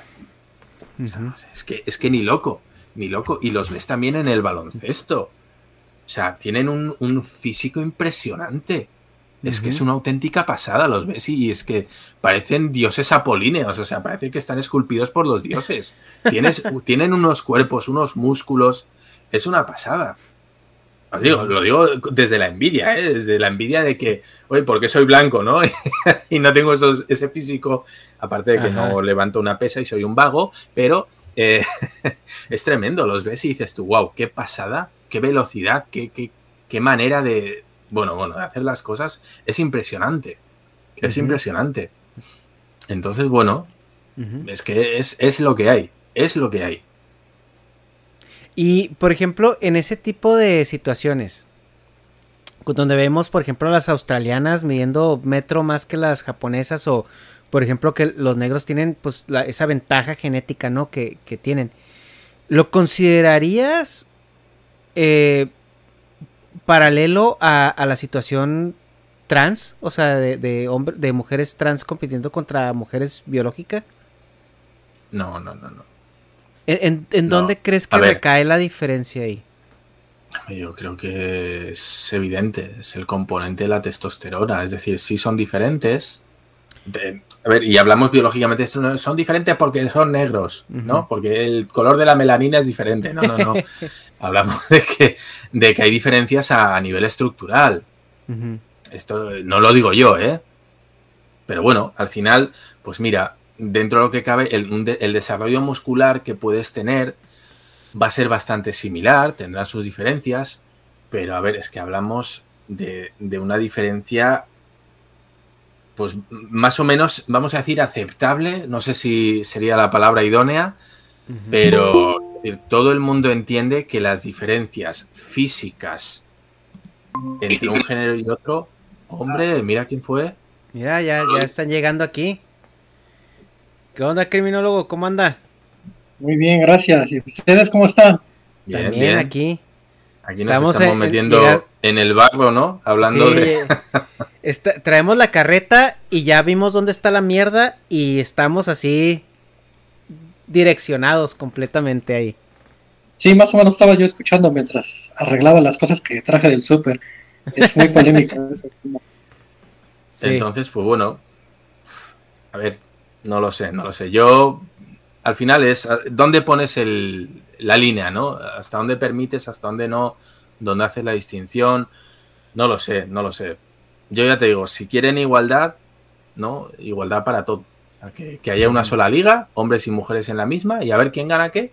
Porque al final, pues ves que en, los partidos de tenis, las mujeres, por ejemplo, juegan la mitad de sets. En vez de ser a seis, creo que son a tres. Eh, aquí en el País Vasco hacemos mucho competición de, remo en barco, es decir, es ir hasta un punto en el mar y volver. Pues las mujeres solo hacen la mitad del camino. Es decir, se está, vamos a decir, se está aceptando que las capacidades físicas de una mujer, no voy a decir a la mitad, pero bueno, se están estipulando en términos de, de competición a la mitad que los hombres. Con lo cual, desde los estamentos deportivos propios, se está admitiendo que hay diferencias en cuanto a capacidades, potencia, velocidad, llámalo como quieras, ¿no? Pon tú el, parámetro que quieras, pero, uy, o sea, si se está poniendo desde el propio estamento deportivo, que son los que andan en ese pedo del, físico, de que saben estudios, hacen todo tipo de pruebas, es que algo hay. No somos aquí los cuatro cuñados que decimos, no, es que los hombres son más fuertes. No, pues, uy, si los propios que, sacan negocio de eso lo están haciendo así, por algo será. Sí, justo, exactamente. A ver, a todos los de chat que están preguntando, el nega se ve medio raro. ha cambiado mucho. No, eh, eh, a los miembros del canal y a los eh, patrones les, les enviamos el link de de la sala de junta para que le caigan a platicar con nosotros. Eh, aquí Alejandro Salazar, o, mejor conocido como Criminólogo Salazar, él, es este Patreon. Eh, también eres miembro del canal, ¿verdad? Sí, así es. Entonces él por los dos lados le llegó el link y dijo, pues ahorita tengo chance y lo va a caer. Eh, ahorita pues está bien para que ustedes le, caigan los miembros y los patrones que están ahí en el chat. Los suscriptores de Twitch, mándenme eh, un whisper, porque estuve tratando también de enviar mensajes a los suscriptores de Twitch, pero no, no, no sé, no me deja necesito investigar dónde puedo mandarle mensaje a los suscriptores. Pero si no me mandan un whisper y les mando ahí el, también el link. Y pues, eh, y justo en este tema que tú comentas, Dharma, de que la, la, la brecha física entre, sobre todo entre las élites, ¿verdad? Porque si tú te vas a un, a un promedio, pues a lo mejor no está tan, tan, tan diferente, pero cuando estás hablando ya de, de algo competitivo, de, de, alto rendimiento, obviamente que los extremos son muchísimo más apartes unos del otro, porque ya estás hablando del máximo al que puede llegar cada uno, ¿no? Entonces sí se exacerba más esa diferencia. Y al momento en que tú... Eh, o sea, no porque un hombre físicamente tenga más potencia, significa que sea mejor que la mujer. O sea, es como que algo que yo creo que ya como sociedad hemos pasado, ¿no? Y hay que entender, o sea, qué es biológica, qué es genética y qué es este todo lo demás. Hay, hay deportes, no sé, habría que ver estadísticas de por qué el tiro con arco no compite en hombres y mujeres. Sería interesante ver eso, o sea, si se supone que no es algo que dependa de, de una competencia de contacto, ¿no? Donde un hombre tenga una superioridad muchísimo más clara. Y en el caso de, eh, no sé si a lo mejor la mujer, me falta conocimiento en esto, pero no sé si la mujer en el tiro con arco eh, eh, llegue menos distancia que un hombre. No, no sé si eso sea cierto, habría que ver la estadística, también por ejemplo el golf. O sea, yo no sé por qué a lo mejor no puede haber mujeres compitiendo con hombres en el golf. Las mujeres a lo mejor eh, necesitan más tiros para llegar al, al, al, objetivo o no. O sea, como que si hay, hay deportes donde puede empezarse a hacer como un, como una, un asunto, una, un estudio estadístico y, y, pueden, pueden hacerse ya un poco más mixtos, ¿no? El, el, tiro con rifle también. Sí, sí, de hecho estamos viendo que en algunos campos ya se está, se está uniendo. Es decir, creo que, uh -huh. no sé, no sé, me equivoco, los Oscars ya no hacen mejor actor y mejor actriz, hacen mejor actuación. Y ya está. Y se lo lleva quien se lo lleva, ¿no? Entonces, pues bueno, en algunos campos se ve que se está diversificando, en otros se está uniendo pues oye, me parece estupendo. Al final, a mí, como no me va a afectar en nada, porque no participo en ninguna de las competiciones, pues me da absolutamente igual. Pero bueno, oye, ellos verán. Eh, al final es una lucha que ellos mismos tienen que, que combatir, ¿no? Uh -huh. Así es. Y pues bueno, yo creo que habría que ver cómo va a evolucionar esto, porque si, eh, si, si empieza a abrirse más y más y más, va a haber muchísimo más estadística de cómo este tipo de interacciones entre atletas trans funcionan en las dos direcciones, si es que empieza a ver a, empieza a ocurrir en las dos direcciones, si es cargado solamente de un lado, yo siento que va a llegar un punto donde pues las mujeres van a tener que pues alzar la voz y, y pelear por ellos si, si están dispuestas a hacerlo, o sea, siento que ahora sí que pues es una pelea que les corresponde a ellas, ¿no? Así como la pelea del atleta trans por ser Tal reconocido, cual.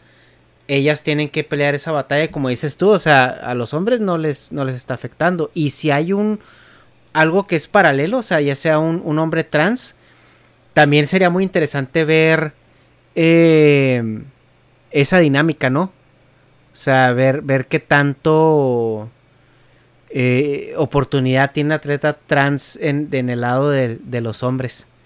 Sí, sí, sería, sí. sería, muy, muy interesante, pero bueno. Pues, eh, pues, Alejandro, bienvenido. Ahora sí que eres el de los que están ahí, eres el que le cayó. Yo no sé si los demás están ocupados o ni cuentas se han dado, no se ha levantado, pero a ver, cuéntanos, estamos en el QA. Que, que, que, a ver tus preguntonas, échalas. Ahorita tus aportaciones. Con las preguntas. Creo que la última vez te hice la, te hice la pregunta de cuáles iban a ser los próximos, eh, ¿cómo te iba, a decir? Invitados o los temas que ibas a estar comentando, porque ya ves que yo te había propuesto, por ejemplo, que ahorita que estaban las Olimpiadas, que se hablara de Japón y que pues invitaran a la gente latina que vive allá en, en Japón para los programas, pero bueno, yo también sé que no depende nada más de ti, ¿no? Sino que, uh -huh. que te respondan, de que tengan el tiempo, que pues que quieran, ¿no? Uh -huh. Pero no sé cuáles vayan a ser los próximos, este, las próximas ideas, a ver si nos puedes dar un spoiler leve. Para las próximas, mira, te puedo decir lo que ya tenemos grabado. Grabado tenemos, eh, hablamos de eh, finanzas, bueno, el, más bien como que la, el privilegio de, del conocimiento de finanzas con Morris Dieck.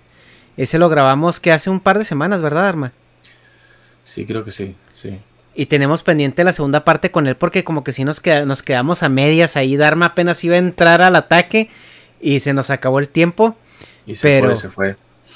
Sí, pero tenemos este ahí eh, un, una segunda parte pendiente con él, con, con Morris Dieck. Tenemos otro podcast que está grabado que necesito editar eh, con un empresario de aquí de Estados Unidos, que él fue un, él es un inmigrante que llegó de manera ilegal a Estados Unidos y, y, se levantó desde el suelo hasta tener su, su empresa. Entonces, eh, también tenemos ese, ese tema con él. Eh, ¿Qué otro tenemos, Dharma? Ah, tenemos el con Mr. Doctor, que también ya lo grabamos y ese lo directeamos. Ahorita está ya disponible pues, para Patreon y miembros. Eh, supongo que ya lo, lo has visto. Y pues yo creo que el spoiler más grande que les podemos dar ahorita es el de la semana que entra, ¿no? Que tenemos a la Filmoteca Maldita. Eh, vamos a hacer un directo el, el, sábado que viene con él. Y pues va a ser podcast también. Entonces, pues eh, yo creo que esos son los que te puedo spoilear ahorita. Andamos trabajando otros invitados que están como más a largo plazo. Ahí tenemos al, al, embajador Dharma que nos. Yo tengo, yo tengo uno. a ver. Yo tengo uno ya. Eh, todavía, todavía no está, no está la fecha, pero ya nos, ya nos han dado el sí. Que es un chico que vive en China, tiene un canal en YouTube hablando de, de China. Él es profesor de la universidad y para que nos cuente un poquito, porque bueno, pues prácticamente todo el mundo ha visto muchos canales de Japón y lo tiene bastante, bastante resabido, ¿no? Es decir, bueno, pues se conoce mucho más de, de, la vida de un extranjero en Japón que en China y sí nos interesaba tener esa comparativa con otra cultura asiática que, bueno, pues que nos parece que comparten todos más o menos una idiosincrasia y una manera de, una filosofía de vida parecida, pero que puede ser totalmente diferente, ¿no? Y sí nos interesaba pues tener a este, a este chico en el canal. Ahora mismo anda, anda ocupado, como digo, también tiene su canal de YouTube, con lo cual, bueno, pues no es, no es fácil, pero nos ha dado el sí. Así que en cuanto tenga, tenga una fecha, Ernesto, ya, ya te uh -huh. diré para ver cómo lo podemos apañar. Sí, es, esa plática a mí me emociona muchísimo, ¿eh? Porque ya ves que China tiene toda esta mala publicidad, sobre todo en Occidente, que son un estado totalitario. Es que y, ajá. Imagínate todo lo que podemos hablar. Preguntas sobre cómo, cómo lo ve con Japón, ¿no? Que eso sería muy interesante. ¿Cómo ven los chinos a los japoneses? Pues yo tengo el punto de vista contrario. Eh, incluso cómo, cómo, ven a los coreanos, a sus vecinos. Ajá. Eh, la relación que tienen con Rusia también, porque, bueno, pues al ser tan grande, pues tiene muchas fronteras. Uh -huh. Preguntas sobre cómo han vivido el COVID allí, ¿no? ¿Cómo se ha informado a los propios chinos del COVID?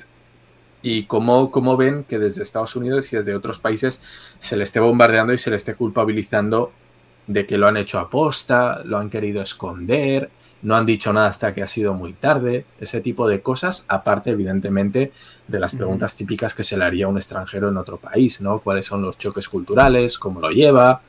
Y bueno, pues no sé, ese tipo de cosas. Yo creo que puede ser bastante interesante por el hermetismo, sobre todo que tiene China respecto a, uh -huh. al exterior, ¿no? Que yo uh -huh, creo que cuida uh -huh. mucho la imagen y qué cosas salen y cuáles no al extranjero. Sí, tienen el... su propio Google, tienen Baidu, tienen su propio YouTube, tienen, o sea, en el tema de Internet, ya sabes que tienen sus propias plataformas. A la gente que quiera conectarse a YouTube desde China, necesitan una VPN extranjera, bueno, tienen que hacer un montón de cosas uh -huh. para poder conectarse al Internet del mundo exterior, ¿no? Ya que China lo tiene todo muy capado. Yo creo que hay temas muy interesantes ahí. Sí, también el tema de, de los uh, del gran hermano, ¿no? Ándale, ándale. Ya sabéis que ahí también pues tienen una especie de puntos de ciudadanía. Ajá. Sí. Y, muy Black y Mirror. Si, sí, sí, sí. Si te portas mal, eh, si tienes antecedentes o si haces cualquier cosa que vaya contra el régimen, te van poniendo como en una lista negra, ¿no? Te van como poniendo unos puntos de, ay, aquí un check, aquí un check, aquí un check, y depende de los puntos que tengas, no puedes acceder a una vivienda, no puedes acceder a trabajos del Estado, no puedes acceder a ciertos privilegios, con lo cual, pues da un poquito de miedo, ¿no? Que ese sistema Ajá. pueda extrapolarse a otros países. Bueno, es que, ya te digo, China es, creo que tiene para, no para un programa, sino para varios. Pero bueno, de sí. momento, con el sí que nos, que nos ha dado, ya sí, ya, ya, ya nomás es, es, ver cuándo. Tenemos también la segunda parte con Diego Rusarín, que andamos viendo este si se hace esta semana. Tenemos también ya confirmada fecha y hora con el hermano de Diego, con Mateus, que ahí bueno, vamos a hablar ahora sí como que de filosofía, este totalmente.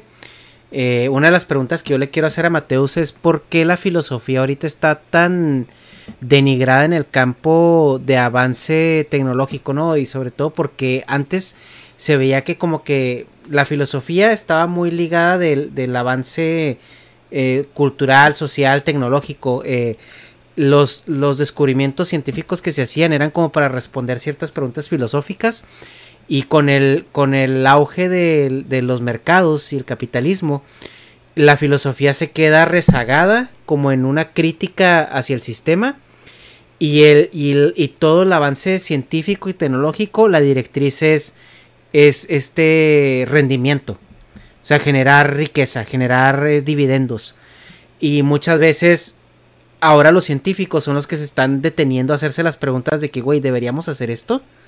O sea, ¿es correcto?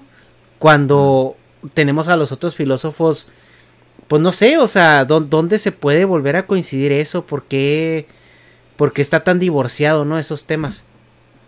Este, el hermano de Diego es, es doctor en filosofía. Pues a ver. Oye, Alejandro, dinos una persona que te gustaría que trajéramos, más que así algo, algo general, lo que nos has comentado, que trajéramos algún latino al canal de que vive en Japón. La verdad es que sería muy interesante que nos diera su punto de vista. ¿Hay algún youtuber, algún influencer, alguno que digas tú, oye, la neta, me gustaría que trajerais a este tipo al canal? Son varios, pero el que más he comentado es a Mencos, que es un chico que es de Monterrey, que más o menos había comentado que es de nuestra edad, que es eh, tiene un canal de YouTube que habla de anime, es así mega otaku, tiene un programa de radio que es Japón para llevar, tiene muchos años con ese programa de radio y habla también de videojuegos y todo lo demás. Yo creo que con él harían una buena plática, puede ser de cualquier cosa, de Caballeros del Zodiaco, puede ser de anime, puede inclusive hasta un poco de cultura general, también puede ser este, una muy buena plática. Es uno de los que había yo comentado.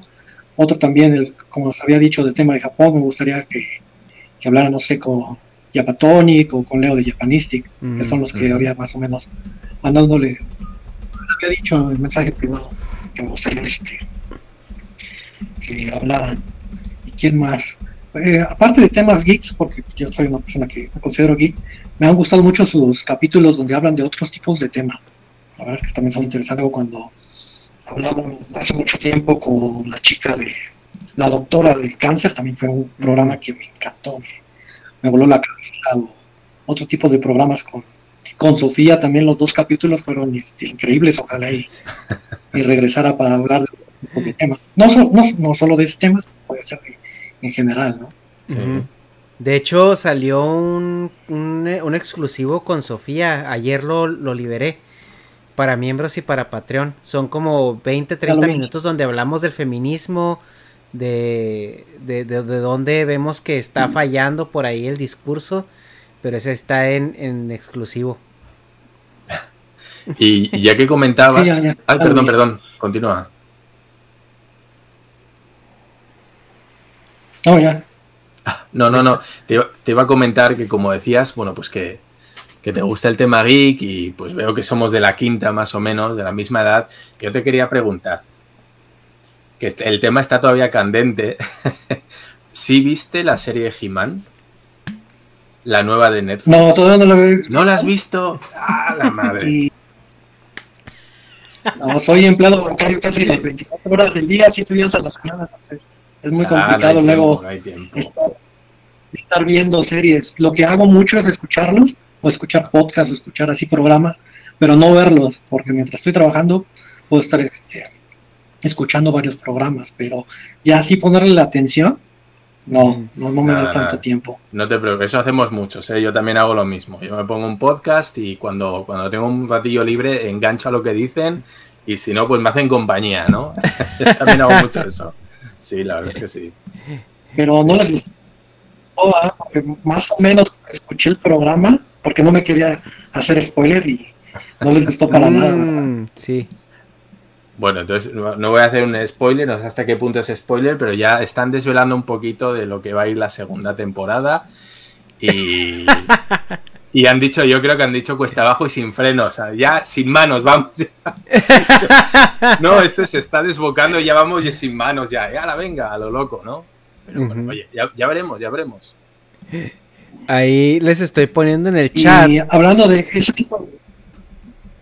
Ajá. Nomás ahí en el chat les estoy spameando el. Eh, sí, perdón. Sí, sí, sí, sí, es que traemos un poquito de delay. Es que, disculpa, es que hay como delay, entonces, pues interrumpo mucho. Eh, de los temas de Netflix, no sé si han visto Los Caballeros del Zodiaco, la saga que, están sacando, que ya van dos temporadas. ¿Qué piensan de esa de ese de ese anime? Bueno, anime serie animada. Este, te estás cortando un poco, no sé si quieras a lo mejor este quitar tu cámara para ver si se aliviana el, audio. A ver, a ver si habla, a ver si te escuchamos mejor. ¿Ya me escuchan bien? Pues sí, al, menos no se está cortando. Ok, sí, ¿puedes repetir tu pregunta, por favor? Sí, nos preguntaba eh, si me ha parecido entender el tema de, los Caballeros de Zodíaco, a ver qué nos parecía la serie de Netflix, que ya llevaba dos temporadas, ¿verdad? Así es. Ernesto, no sé se te escucha mucho mejor. Mira, no sé si la has visto. No sabía que ya había segunda temporada, con eso te contesto, ¿no? Mira, yo vi la primera. Estamos hablando de la, de la que es animada en 3D, ¿verdad? Ándale, exacta. Ok, mira, mi problema con esa serie, güey. Mi único problema es que hicieron a Shun mujer. Y ya lo platicábamos con Dharma en un podcast que grabamos acerca del tema. ¿Te acuerdas, Dharma? Hace rato. Sí, sí, sí. Mi problema no es que hayan hecho. Planning for your next trip? Elevate your travel style with Quince. Quince has all the jet setting essentials you'll want for your next getaway, like European linen, premium luggage options, buttery soft Italian leather bags, and so much more. And it's all priced at 50 to 80% less than similar brands. Plus, Quince only works with factories that use safe and ethical manufacturing practices. Pack your bags with high-quality essentials you'll be wearing for vacations to come with Quince. Go to quince.com slash trip for free shipping and 365-day returns. If you're looking for plump lips that last, you need to know about Juvederm Lip Fillers. With Juvederm Volbella XC and Juvederm Ultra XC, your lip look, whether it's subtle or bold, can last up to one full year with optimal treatment and no additional maintenance. Find a licensed specialist and see if it's right for you at Juvederm.com today. That's J U V E D E R M.com. Add fullness to lips in adults over 21 with Juvederm Volbella XC or Juvederm Ultra XC. Do not use if you have severe allergies or a history of severe allergic reactions, or if you're allergic to lidocaine or the proteins used in Juvederm. Tell your doctor if you have a history of scarring or taking medicines that decrease the body's immune response or that can prolong bleeding. Common side effects include injection site redness, swelling, pain, tenderness, firmness, lumps, bumps, bruising, discoloration, or itching. As with all fillers, there's a rare risk of unintentional injection into a blood vessel, which can cause vision abnormalities, blindness, stroke, temporary scabs, or scarring. For full important safety information, visit juvederm.com. Hi, I'm Daniel, founder of Pretty Litter. Cats and cat owners deserve better than any old fashioned litter. That's why I teamed up with scientists and veterinarians to create Pretty Litter. Its innovative crystal formula has superior odor control and weighs up to 80% less than clay litter. Pretty Litter even monitors health by changing colors to help detect early signs of potential illness. It's the world's smartest kitty litter. Go to prettylitter.com and use code ACAST for 20% off your first order and a free cat toy. Terms and conditions apply. See site for details. Un caballero mujer. Mi problema es que hicieron a Shun mujer. Y, y te voy a decir por qué. En igual de haberse sacado un guión, y lo comentamos en entonces, que quieres ser un caballero mujer porque quieres rebotear la serie, quieres llegar a más gente, quieres que los niños se interesen, quieres que las niñas se interesen, que haya representación, te la compro. O sea, te la compro. Es, es, un producto que le va a ayudar a la franquicia a revitalizarse, a adquirir nuevos fans, etcétera, etcétera. Haz a Shiryu, mujer. Tienes un personajazo que se llama Chunrei, que para lo único que sirve es para rogarle a Dios que no maten a Shiryu o se quede ciego. Vemos que no es muy efectiva sus plegarias porque cada rato está valiendo pito. O sea, pon de que cuando Shiryu se fue a entrenar con el maestro se cayó mal, se rompió la espalda y ya no puede ser caballero. Entonces Chunrei tuvo que entrarle al quite, ¿no? Chunrei se hizo caballera porque lo salvó cuando se cayó a la cascada y resulta que Chunrei tenía más cosmo que, que Shiryu. Te la compro, o sea, Chunrei la caballera de dragón, va. Pero el hacer a, a Shun mujer como que es un, es un despropósito bastante grande a la historia de, de la, de la, del manga, porque primera, hicieron, hicieron mujer al personaje incómodo. O sea, el personaje que es andrógino, que es medio, para cánones occidentales es como tirándole al homosexual. El personaje incómodo lo hicieron mujer. Y no, no, no conformes con eso. Dijeron, ah, cabrón, pero es que no podemos poner una mujer dependiente de que la salven a cada rato. Entonces, ahora ella es una mujer luchona. Ya se pone la armadura, es chingona y escucha a Jenny Rivera. Entonces dices tú, güey, ¿qué pedo? O sea, me madrearon al personaje. O sea, la personalidad de Chun en el, en, en, el, en el canon japonés es de que pues es una persona andrógina que es muy hermoso. O sea, de hecho, las mujeres se morían por Chun en el, en el anime. Eh, cuando él fue a pelear al, torneo galáctico, tenía un chingo de groupies ahí, este, que, que con pancartas y hazme un hijo y te amo y la chingada. Y porque el vato era, o sea, era considerado guapísimo y tenía novia. Jun de Camaleón era la novia de Chun, por si los que no saben, les estoy diciendo. Eh, de Camaleón era la novia de Chun, el vato era el más fuerte de todos, pero no le gustaba pelear. Y no le gustaba pelear porque él tenía un corazón muy puro, que ya después cuando viene la saga de Hades entendemos porque Chun era como era, ¿no? Entonces, sí, eso a mí no me gustó. O sea, siento que la adaptación pudo haber sido mejor en ese aspecto. Eh, fuera de ese tema, eh, esa serie es línea por línea un reboot del manga. O sea, pero a madre, va en chinga. Porque pues esa animación 3D no tienen tanto presupuesto para hacerte una serie de donde la pelea de, de, de Shiryu y, y, Pegaso dura este 15 capítulos, entonces te la, tienes que, la tienes que aventar en 5 minutos. Eh, y es orientada para niños, o sea, claramente es orientada para niños. Me gustó el tema que ya trajeran los celulares, que ya no tuvieran que andar cargando las cajas de Pandora, que ya, o sea, entiendo la modernización de la serie, ¿no? Del concepto. Y eso me gusta. Lo que no me gustó fue esa parte floja de, tenemos a este personaje incómodo vamos a quitarlo y vamos a aprovechar para poner aquí nuestra inserción de, de, agenda, ¿no? Es, lo que, lo que no, no, no me gustó, la verdad. Sobre todo porque Chun para mí es, es el personaje de los más importantes de la serie. ¿Tú, Dharma? Sí, en eso sí tienes razón. Es un gran, gran personaje y le dieron en la torre, ¿no? Hubieran puesto tal vez a Shiryu o a Yoga, ¿no? Como el cambio de sexo, pero Sí, no, y oye, ponen, ponen a Hyoga mujer, porque lo único que nos emocionó de ver a, Shun mujer es que ya el, la casa de Libra ya iba, iba a ser más interesante. Ahí los pues a ver quiénes entienden el, meme. a ver, el único problema de poner a Andrómeda de mujer es, yo creo que tiraron a lo fácil. Dijeron, queremos arriesgarnos, pero no demasiado. Con lo cual, hubiera sido mucho más atrevido coger incluso uno de los personajes principales y ponerlos de mujer. No, no tengo mayor problema con eso. Evidentemente, yo entiendo que la gente que sea muy afín a la serie va a decir, joder, me habéis cambiado esto, ¿por qué? ¿Qué sentido tiene, no? Pero ya puestos a cambiar a alguien, ¿por qué coges Andrómeda? Es decir, vale, sí, te has arriesgado, pero no demasiado. O sea, has hecho el intento de no, no, vamos a ser aquí rompedores y cambiamos de sexo, pero ponemos al que parece homosexual, ¿vale? O sea, que tampoco nos calentemos la cabeza.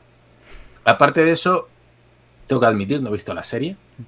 Eh, de los Caballeros Zodíaco, lo único que he visto es la serie original y cuando era pequeño. ya creo que lo he repetido en cada capítulo que hemos hecho en el cual hablaba de Caballero del Zodíaco, ya lo he dicho, yo lo veía de pequeño y de pequeño puede ser con 8 o 9 años, con lo cual les recuerdo que yo tengo la serie.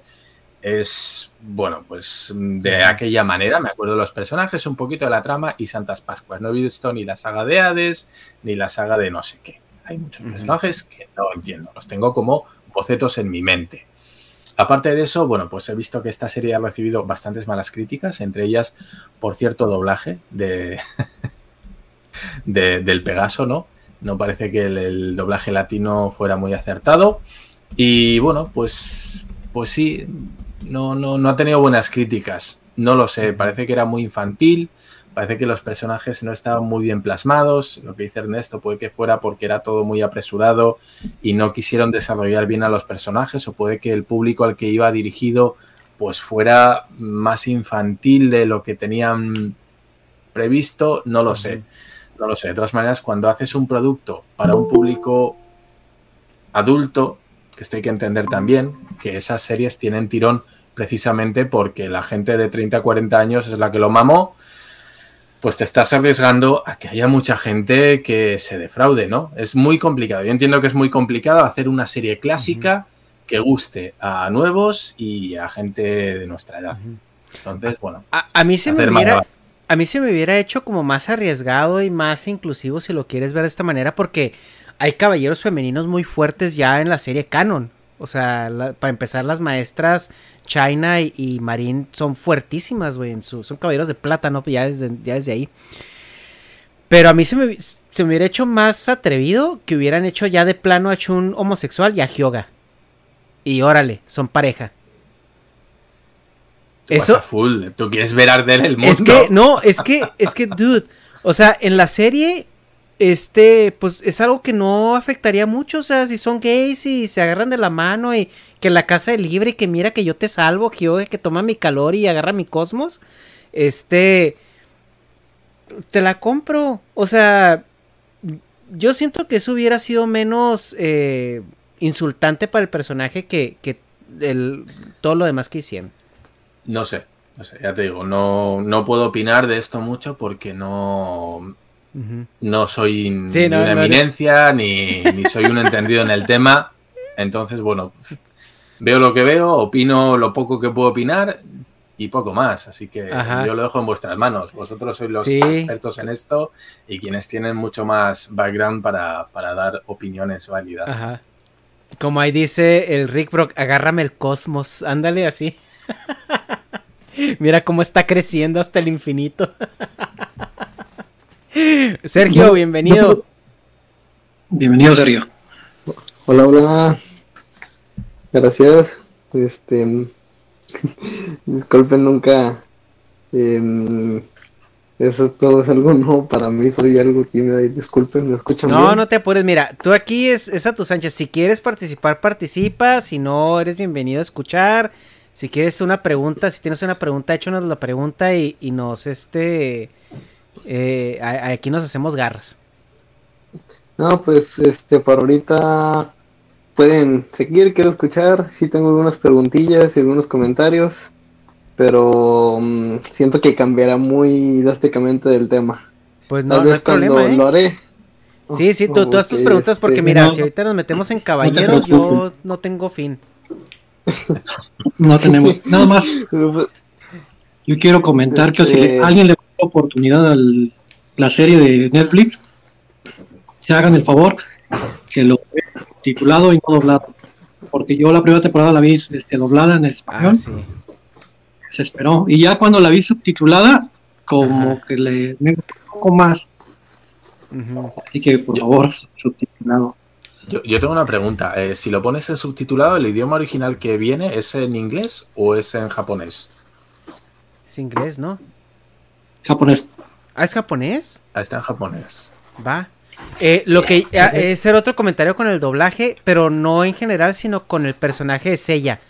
Porque el, todos los demás agarraron como que a los originales o personas que se parecían mucho a los originales. Y a Seiya le pusieron un mequito que tenía palanca, creo que era el primo, hermano o sobrino de, de, de uno de un actor Ay, ¿cómo se llama? De Gael. De Gael o del otro, ajá, de Gael García o el otro, el que es el que es el amigo de él. Era, era creo un pariente, algo así, y le dieron la, como que ahí el huesillo, y no, no, no, está, está horrible, güey. Horrible. Bueno, quedó, quedó, para meme, quedó para meme ese doblaje.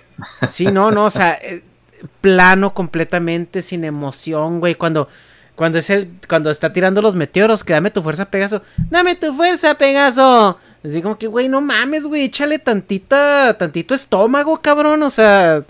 Pues ahí estoy de acuerdo con Alejandro. Yo creo que para anime, o sea, escucharlo en japonés es, es otro nivel, ¿no? no tiene aunque nomás, aunque nomás sea el Watashi Wai, eso es, eso es. o cuando se transforma Goku en Super Saiyan, esas Oreno Cosmo yo y... Eh, sí, o, o Yoyo, ¿no? Un Yoyo ahí en japonés. Eh... Fumaba Moshindeiru, ¿no? De, de, tipo de cosas del Hokuto no Ken. Y bueno, bueno, sí. Es, vamos, otra liga totalmente diferente. Sí. Ahora sí, vamos con Sergio, perdona, ya estábamos terminando el tema de, de Senseiya. No, no se preocupe, muchas gracias. este, no, pues yo tal vez por ahí resuene un poquito mi nombre en algunas donaciones de hace un, hace algunas transmisiones de Twitch, no hace mucho. Eh, había comentado algo de, no es por, por andar queriendo promocionar canales ni nada, no crean. Ya lo, ya sabes que había dicho algo del del GAFE 423 o GAFE 423, como tú lo habías dicho, que se me, bueno, para mí yo opinaría que sería un excelente invitado, muy interesante, porque, bueno, yo hace, exactamente un año, bueno, un año, como un año, medio mes, que se hizo su canal, pues empezando de cero, y ahorita ya tiene, si no me equivoco, 200 mil, 100 mil suscriptores, creo, si no me equivoco, no tengo ahorita a la mano el dato y pues lo estuve mirando desde el principio y aunque son algunos videos largos al principio se me hace demasiado interesante cómo habla todo sobre, sobre su entrenamiento, sobre sus experiencias en México, porque es un, es un miembro, es un ex miembro de las Fuerzas Especiales de México. Em, había pues un pequeño resumen de sus primeros videos de su entrenamiento, pues era de entrar de cuando entraba a un batallón de, de, Cuerpo de Fuerzas Especiales, siendo un chunco, que es como se le llaman, como entre ellos se llaman como a los más, a los más pequeños, a los que son reclutas. Este, y pues que si los trataban, eran un trato así inhumano, inhumano de este, de comer de basura, y no era pues si, si quieres o no, o sea, de obligarlos a comer de la basura, de, de como si dice, hay una anécdota que él cuenta que, pues, que no, que tiene los sus superiores, no, que tiene hongos en los pies, venga, se vamos a quitárselos, aquí tengo su medicina. Pues les daban uno, les daban latigazos hasta que sangraron. No sé si pueda decir esto. O sea, él lo dijo en su canal, supongo que no, no haya problema aquí. Y pues son muchas cosas que, que no las podría mencionar porque me la pasaría hablando y hablando y hablando. Pero sí, hace poco lo invitó, un, un youtuber que se llama, su canal se llama Guthrie, tal vez lo ubiquen, que es muy, es, pues es algo famoso. Y le lo invitó a su podcast y él accedió. Y la verdad se me hizo un gran desperdicio de invitado porque le hizo preguntas muy tontas, algunas estuvieron interesantes, pero como yo consumí el, el, este canal, pues he visto que muchas veces le, sacan mucha, muy, buen, muy buenas preguntas y muy buenos temas. Y supongo, quiero, quisiera tener un contacto con él para decirle si, si, se animaría a un podcast como ustedes, que bueno, no sé si ustedes lo invitarían, ¿verdad? Pero lamentablemente no tengo Twitter, solamente no sí, eh, sí, iba a decir, si he entendido bien, es, es un chico entonces que tiene experiencia en, las Fuerzas Armadas como militar y tiene un canal en el cual se dedica a contar, entiendo yo, vivencias suyas, experiencias, bueno, pues eh, me imagino desde el entrenamiento hasta, no sé, operaciones, situaciones que ha habido, ¿no? Y, el canal está dedicado a eso, ¿no? A la, a la profesión y a la experiencia que ha tenido él en los cuerpos militares. ¿Es algo así? Ajá, se me hace muy, muy interesante. Este, y bueno, cambiando un poquito de tema, este, hace apenas voy al corriente con el podcast de la clase privilegiada, este, ah, de la clase de política privilegiada. Ajá. Este, se hizo rotos, que no me esperaba menos de los migales. Este, y puta, se me está yendo el tema de por qué, iba, por qué saqué el tema de eso. Mm, oh, ya, ya recuerden, pues ya ven que están con su partido político y todo eso. Pues también siento que estaban descuidando mucho, mucho la parte de seguridad pública, si quieren entrar a eso de la política. Y tal vez a una persona como él o alguien más, podría darles un, pues una guía de cómo se mueve el, todo este asunto medio turbio en el país. Pero sí, se lo recomiendo demasiado para que chequen si algún día lo quieren invitar. Muy, muy recomendado. Solo que lamentablemente no tiene Twitter, solamente Instagram. Ah, ok, ok. Sí, ya lo vemos. Sí, sí empecé a ver su canal y la verdad sí me gustó. No es de que no he tenido chance de, pues, de hacer el intento de contactarlo.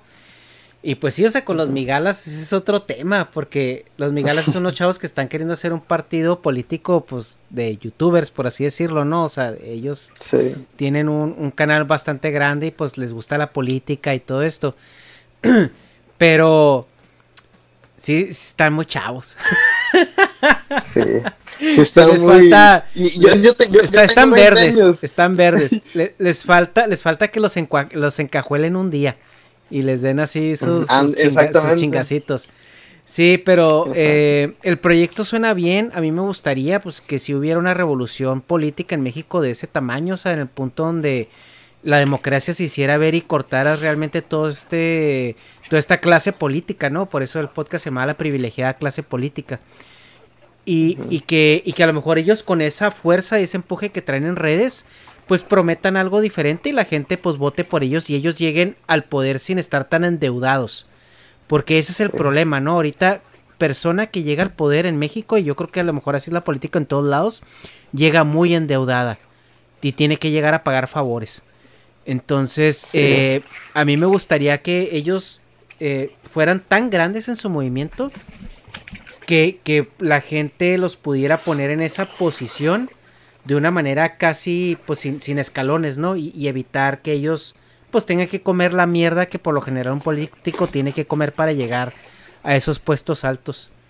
Pero sí, o sea, traen muchas cosas pendientes, o sea, traen una visión muy idealizada de lo que, o muy general, de lo que quieren hacer, pero pues ya ahora en los detalles es donde, donde van a tener que, donde van a batallar un poco si, si se empieza a materializar todo esto.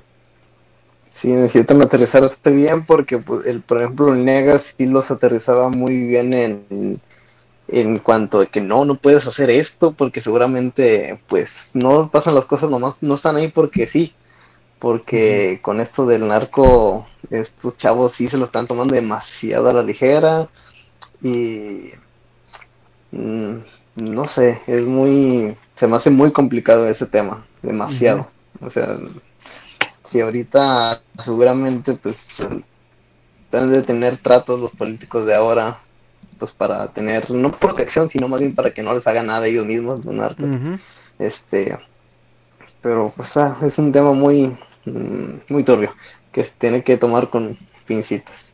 Sí, este, tiene que ser con y sacando otro otro tema de que estaba ah, no recuerdo que creo que era el de los ¿Cuántos? Era preguntas y respuestas, ¿no? El último que habían sacado. De que Dharma había mencionado al estado de Zacatecas. Yo, bueno, yo nací en Estados Unidos, pero ya crecí toda mi vida. Y pues la verdad es un estado, bueno, a mí lo amo, me encanta y estoy por regresarme a él. Ahorita estoy aquí viviendo en Estados Unidos, que no me gusta. este, pero fue, se me hizo demasiado raro porque es nadie conoce a Zacatecas, nadie, nadie, nadie, que lo mencionaba Dharma. Y dije que estaba escuchándolo y, y, estaban pues diciéndole al Estado que les gustaría vivir. Y yo nomás por pura mamada dije que venga diciendo Zacatecas. Y estaba en el trabajo. Y que va diciendo, no, pues que yo que Zacatecas. Y, ¡Oh, sí me, sí me sacó un buen sacón de onda y dije, ah, no, no, sí. Lo que dijo, sí, sí lo describo exactamente, de que emana seguridad, bueno, al menos se siente que emana seguridad es real, aunque últimamente en los, en el norte y en el sur del, estado ha estado un poquito feito, pero en sí en la capital, que seguro es donde tú fuiste, ¿verdad, Darmo? Sí, sí, estuve en la capital, sí. Fue, bueno, ahí pues es hermoso, a mí me encanta, yo trabajo ahí en, seguramente fuiste a la UFA, es una de las atracciones turísticas de ahí. Sí, también estuve, efectivamente. ¿Hace cuánto, cuándo fuiste? Pues hará tres años más o menos. Tres, años, sí. seguramente, seguramente te atendí y no, y pues no lo recuerdo. Porque estoy en un lugar en donde a, fuerzas tiene que pasar todo turista, todo turista. Ah, pues puede ser, sí, hicimos la, visita guiada, la mina, hicimos todo, vamos. Sí, sí, seguramente te miré. Ahí estuve. Pues y, no, no, súper bonito, los edificios una pasada, edificios de piedra, como a mí me gusta, yo lo siento mucho, pero todo el tema de catedrales, la parte vieja, ¿no? Todos estos edificios de pues piedra. Pues sí, pues claro que, te gusta, Dharma, pues fue lo que ustedes vinieron a construir.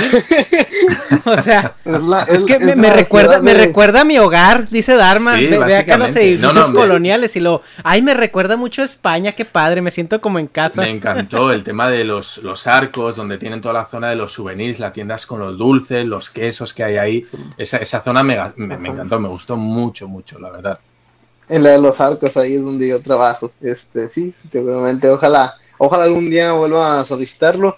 Y si algún día, por alguna razón, en muchos años, piensas moverte para acá, si no sé, de la situación, pues, ah, ahí tienes un contacto, ahí tienes un contacto de cualquier cosa. Si vas a solicitar, si necesitas un paro, ahí estamos hecho, pero sí, sí, estuve en la tienda Friki también, fui ahí a ver, una tienda que tiene que si cartas Magic, Yu-Gi-Oh, Warhammer, ahí estuve también, dije, no, aquí tengo que entrar, tengo que entrar. que es muy pequeño porque aquí, aquí es, como un rancho, es un, rancho que nadie, nadie conoce y es muy pequeño. La, es una, es la, siendo la capital, tiene creo que 100 mil 100 mil habitantes y la verdad es muy cómodo porque tienes varias cosas al alcance, pero pues no hay cosas como que mucho tráfico, mucha inseguridad, puedes andar de vez en cuando en la noche y pues... Pero sí, muy bonito. Yo, lo, yo lo recomiendo, ¿eh? Como, es, como español desde aquí, a los mexicanos que tengan opción de ir y, le estén pensando, por favor, ir, porque es, es, la verdad, a mí me encantó. Me gustó mucho, mucho. Gracias. Bueno, este, no sé si Alejandro tenga algún otro tema en lo que yo pienso algo más. Sí, hablando de Warhammer, aparte de este juego, ¿has podido darle, no sé, a Magic the Gathering o a HeroClix? A Hero, HeroClix llegué a jugar algo. A Magic the Gathering em, jugué, pero no jugué a nivel competitivo. Eh, me encantaban las cartas. Y yo, fíjate, ya tengo 36 años. Yo recuerdo haber comprado Magic de Gathering cuando estaban con, bueno, no la expansión, pero bueno, estaba el mazo de, em, ¿cómo era? El, algo de nieve, del, hielo, allá, pues te puedo hablar del año 95, 96, era glacial, el mazo era, era glacial, o sea, que no sé, no sé cuál de las ediciones era, pero si, no sé, puede ser la, segunda o la tercera, no sé. Edad, de hielo, era, sí, es muy vieja. Sí, sí, sí, o sea, viejísima. Yo, yo recuerdo que entré en Magic con, cuando estaba ese mazo, esa, bueno, pues esa expansión, y mm, creo que no paré de comprar Magic hasta ya entrados los 20 muchos. Pero yo no jugaba, jugaba muy, muy poquito. Lo que a mí me gustaban eran las ilustraciones. Me encantaban. Me las compraba solo por las ilustraciones. Que si máscaras de Mercadia, que si, bueno, eh, compraba muchísimo, al final, bueno, las acabé regalando. Tengo unas poquitas que, mantengo, que compré en, bueno, las compré en un pack y venían en chino. Con lo cual, aquí, pues a nadie le puedo regalar yo cartas en chino porque, bueno, pues tampoco sabes muy bien cómo usarlas, ¿no? A menos que te sepas exactamente lo que hace la carta. Entonces, bueno, pues las que tenía en español y en inglés las terminé regalando a un amigo que sí jugaba y coleccionaba. Bueno, pues mira, me quité de algo que al final bueno, pues no hacía más que coleccionar, ¿no? Como digo, no era jugador habitual, así que, pues bueno. En cuanto a Heroclix, también lo mismo. Llegué a comprarme un montón de, figuras. Son, bueno, Heroclix es un juego de, de personajes de cómics, vamos a decir, principalmente, con, una base en la cual ibas eh, girando y tenía diferentes perfiles según se iba deteriorando el personaje, según le iban dando de hostias, ¿no? Le iban dando golpes pues su perfil iba cambiando, podía mejorar. En el caso de Hulk, se enfada, cuanto más se enfada, más pega. En el caso de otros personajes, pues se iba debilitando, ¿no? Y si llega a jugar.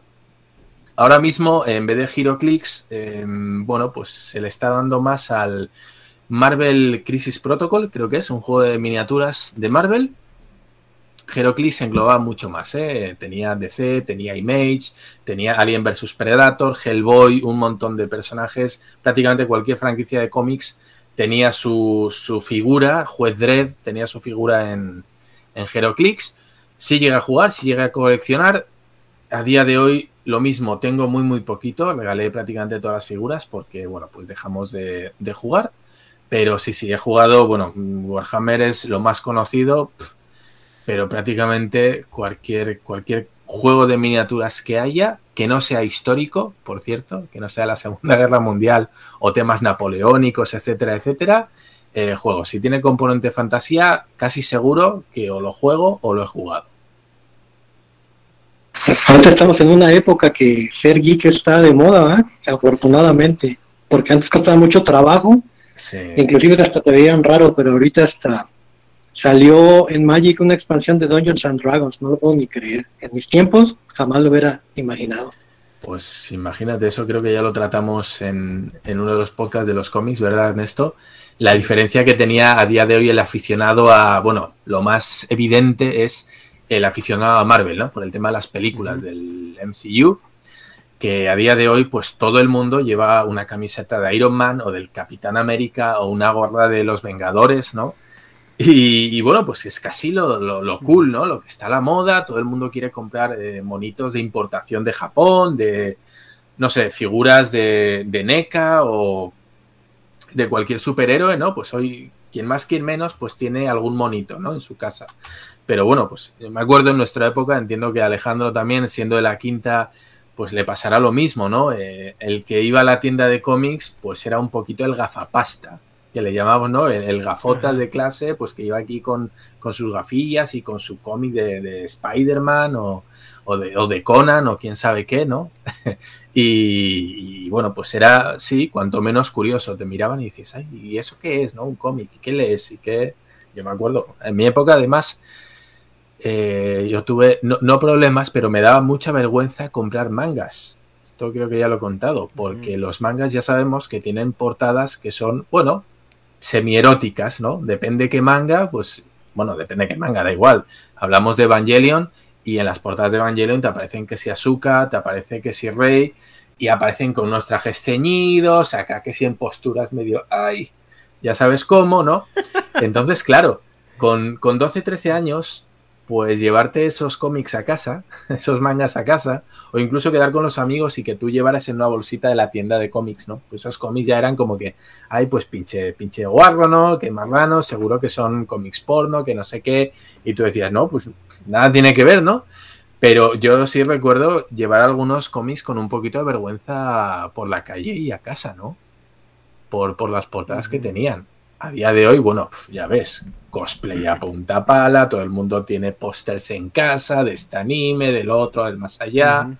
Entonces, bueno, para lo bueno y para lo malo se ha convertido en algo mainstream. Y para los que tengan preguntas de que si que es Warhammer y Dharma cómo lo juega y así, hay un podcast exclusivo para Patreon y miembros del canal. Donde Dharma habla una hora de Warhammer. Ándale, ándale. Vale mucho la pena de, los monitos. No sé, no sé, no sé si sea interesante, pero bueno, eh, por lo menos es, una de mis pasiones y lo intento trasladar como tal, ¿no? Sí, sí, sí vale la pena el capítulo. Yo ya, ya, lo escuché y es muy bueno.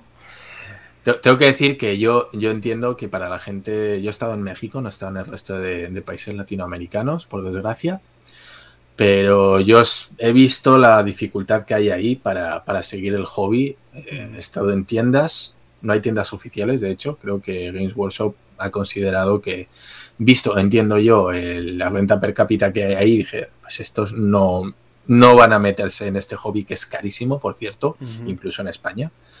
Y pues todos son tiendas retail, es decir, tiendas independientes, puntos independientes de venta, en el cual pues venden el producto.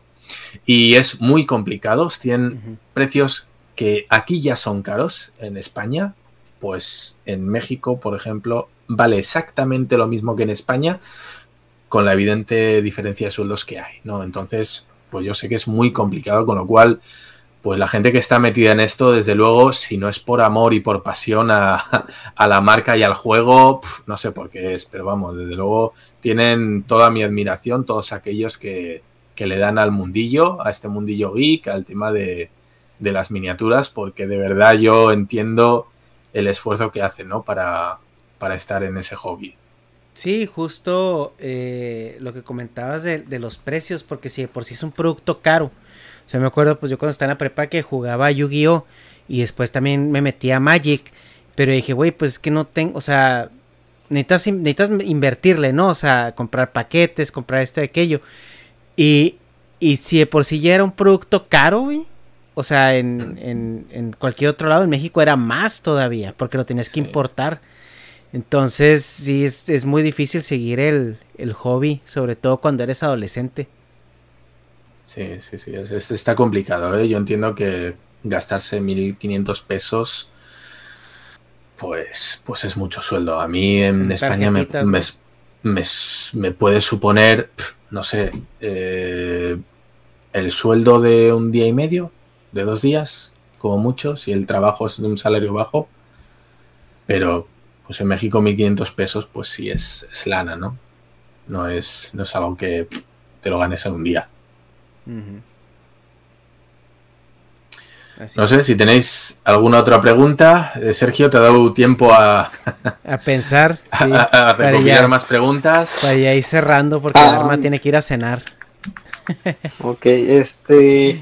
pues bien, yo también soy acá medio friquizón, pero pues me encantan las monas chinas, todo eso, pues, ah, los videojuegos, pero pero del Warhammer este me llamó me llama la atención hace poco hace unos meses porque vi como una animación güey pero yo no tengo absolutamente idea de nada de Warhammer y que me, que me dijeras por dónde empezar a buscar pues sí. entiendo que la animación que viste es una que se llama se llama Astartes me imagino que será futurista del Warhammer 40.000 el tema de los marines espaciales ah, sí. y Exactamente, eso es lo que me, me, gustó mucho. Sí, esa es, sí, se llama Astartes. De hecho, eh, bueno, para los que estén más al loro sabrán que ahora eh, Warhammer Games Workshop va a abrir un canal de tipo Disney Plus que se llama Warhammer Plus, me parece que es. Y lo que hizo fue a todos estos eh, diseñadores y animadores independientes que tenían en sus canales de YouTube animaciones hechas por ellos mismos, los han contratado a todos y les van a meter en este canal de, de Warhammer Plus para que estén bajo su, su, manto, ¿no? Creo que todavía se puede ver en, en, internet, se llama Astartes, ¿vale? Astartes, lo podéis buscar, y es una auténtica pasada. El tema del lore, bueno, el tema del lore hay que tener en cuenta que estamos hablando de un lore que lleva 40 años, ¿vale? Esto es como que alguien te diga, cuéntame de qué va Star Wars, ¿no? O cuéntame de qué va, pues, Dragon Ball. Son son un montón de años de lore, de novelas. Habrá unas, no sé, 30 novelas, 40 novelas, no sé, y me estaré quedando corto, es una pasada. Pero bueno, la premisa es eh, el futuro, año 40.000, en el caso de Warhammer 40.000, evidentemente.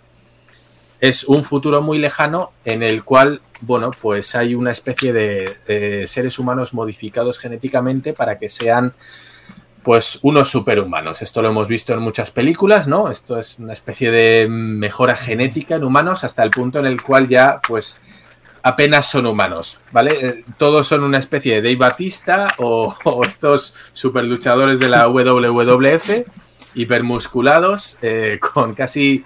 Super, digamos que todos son Capitán América, básicamente. No, yo creo que es lo más fácil de describir. Es, una, es un ejército de superélite el cual se encarga de mantener, vamos a decir, el territorio en el universo del, del ser humano, el cual está siendo asediado por múltiples fuerzas que pueden ser orcos espaciales, elfos espaciales llamados Eldar o Eldari actualmente, unas fuerzas del caos que son, para quienes hayan visto la película de Horizonte Final, no sé si os suena, una película de ciencia ficción, eh, en el cual, bueno, pues hay unas, una especie de entidades demoníacas que lo que hacen es corromper al ser humano y le dan, eh, bueno, pues una especie de poderes malignos, son medio, medio demonios, medio seres humanos. Pues básicamente es eso, es el imperio del hombre intentando mantener su imperio, valga la redundancia, frente a diversos alienígenas eh, y series de, seres de otros mundos para mantener sus fronteras, ¿no? Y prácticamente va de eso. Tiene mucho más trasfondo. No estoy entrando en el lore como tal, sino en la situación actual. El lore va muchísimo más allá, con muchos personajes con nombres propios. Como digo, es casi casi como intentar explicar Star Wars a una persona que no, no sabe quién es Darth Vader o y ha visto algo de no, unos Jedi y unos señores que tienen sables de luz, ¿no? Y que tienen poderes telepáticos o telequinéticos. Es un poquito así. Es muchísimo lore. Hay muchos canales en YouTube dedicados a esto, en el cual te explican desde introducciones básicas al mundo de Warhammer, allá eh, explicarte facciones en concreto, ¿no? Como digo, esto es una historia donde hay muchísimas razas, el ser humano es simplemente una de ellas y cada facción tiene su historia, sus motivaciones, sus personajes y y sus interacciones con el resto de las razas en ese universo tan vasto, ¿no? Entonces, pues eh, podría pasarme horas y horas eh, comentando el lore. Pero vamos, básicamente es, es de lo que trata. hay un capítulo especial, ¿no? Para miembros, ahí para que te lo chutes. sí, sí. Oh, es para miembros, ya decía yo, ah, chinga, pero yo no, yo no miraba ninguno bueno, pues ahorita que me acabo, me acabo de unir. Este, sí, ahí ven la, en la pestaña de comunidad, es un, está en un playlist de contenido premium.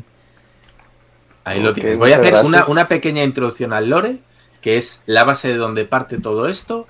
Y es que hay un punto en la historia de la humanidad, hablamos de hace 40.000 años, con lo cual sería un futuro próximo nuestro, o no muy lejano, en el que hay una persona llamada el emperador, que es una especie de, genio. Juntamos a Leonardo da Vinci con Einstein, con, bueno, con, un mentalista, ¿no? Hacemos una mezcla de, una especie de ser humano maravilloso y magnífico, el cual empieza a em, hacer una serie de experimentos y a expandir el, imperio del hombre, ¿vale? Estamos hablando de que en este punto estamos en la Vía Láctea y poco a poco, gracias al intelecto y a las habilidades de este señor, ya digo, es eh, Tesla con Einstein, con todos los super personajes de la historia, no sé, con, con Alejandro Magno, mezcláis todos los personajes importantes de la historia en un solo ser, ¿vale? Y este ser es tan inteligente y poderoso que es capaz de expandir el imperio humano más allá de, de nuestra Vía Láctea.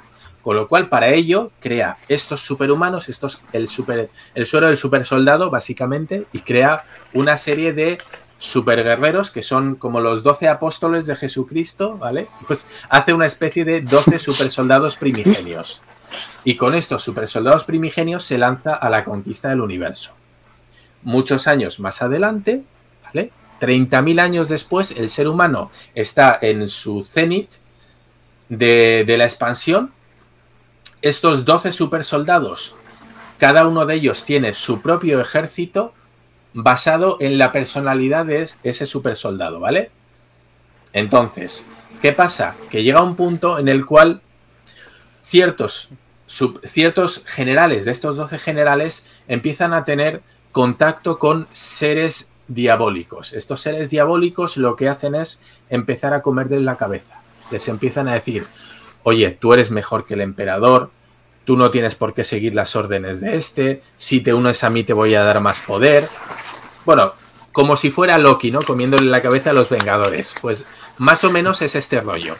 Total, lo que pasa es que estos 12 generales principales del emperador, la mitad de ellos se vuelve al lado oscuro, ¿vale? El lado oscuro de la fuerza les seduce. Y lo que hacen es crear una guerra civil. Esta guerra civil crea un cisma en el imperio, el imperio se divide y a partir de ahí hay una guerra en la cual el emperador queda moribundo, queda como Darth Vader, hecho, hecho una piltrafa. Eh, y su cuerpo físico, vamos a decir, es destruido. Prácticamente lo único que queda es una especie de momia en el cual está su mente activa, pero el emperador ya no puede hacer nada más más que ser un ente psíquico muy poderoso. ¿Vale? A partir de este punto, el imperio del hombre empieza a venirse abajo y es cuando todas esas fuerzas alienígenas que habían estado conquistando dicen, oye, oye, oye, ahora vamos a volver a recuperar terreno. Y vamos a decir que en este punto estamos ahora, en el cual el hombre ha tenido su auge y caída y ahora mismo está, pues es una especie de dique de contención en el cual todas esas fuerzas hostiles externas están bombardeando desde todos los frentes. Punto, ya está. Y hasta aquí voy a contar, no hay más.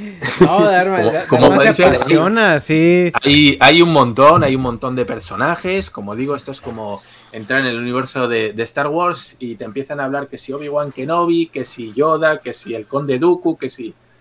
Y es un no parar uno parar, es que no, no, voy, a, no voy a hablar más. Tú te por, ahí dicen, por ahí dicen que, que hasta, hasta se te paró de la emoción. Ándale, no me voy a, no me voy a levantar porque vais a oír aquí un golpe en la mesa que hacer ahí. Pero. Pero sí, sí, sí. Es lo que digo. La gente que está en esto creo que es gente muy apasionada. Pues como en cualquier afición, ¿no? Como los de los Vengadores o los de Star Wars, o poned el ejemplo que queráis. No, pues muchas gracias. Necesitaba ese empujoncito porque sí me llamaba mucho la atención eso de los marines espaciales y de los supersoldados. Porque, pues bueno, ya que me llama la atención esto de. Sí, sí, sí, si te ah, gusta el, pues, el tema militar, el tema bélico militar, los diseños. La verdad es que yo, yo te recomiendo entrar en la propia página de la, de la Games Workshop, que es la, compañía que los fabrica, una compañía inglesa, y ver los modelos que tienen, porque bueno, o sea, si te gusta el tema bélico, el tema de las armas, las armaduras, los tanques, bueno, yo creo que es, es una auténtica gozada. más que nada como las proezas como que se puede decir que son increíbles, aunque bueno, pues es, es ficción, ¿verdad? Sí, sí, sí, pero tienes campañas bélicas, tienes un montón. Eso vamos, eh, súper detallado. Ya te digo, tienes eh, novelas y novelas de, campañas bélicas en el sistema tal, en el planeta cual, contra, yo qué sé, guerras civiles incluso. Es, una auténtica pasada. Eso ya, por mano de cada quien, quien quiera meterse en ese mundo, en esa piscina de Warhammer, pues tienen toda la oportunidad en, YouTube, desde luego. como que Come to the dark side. ¿Hay canales en español con los temas o nada más hay, canales, Hay canales en español, hay canales en, latino, incluso no, no, de español de España, sino hay, hay canales latinos, bueno, y podéis, podéis ver un montón. Podéis ver. ¿Y próximamente los Guard Armers.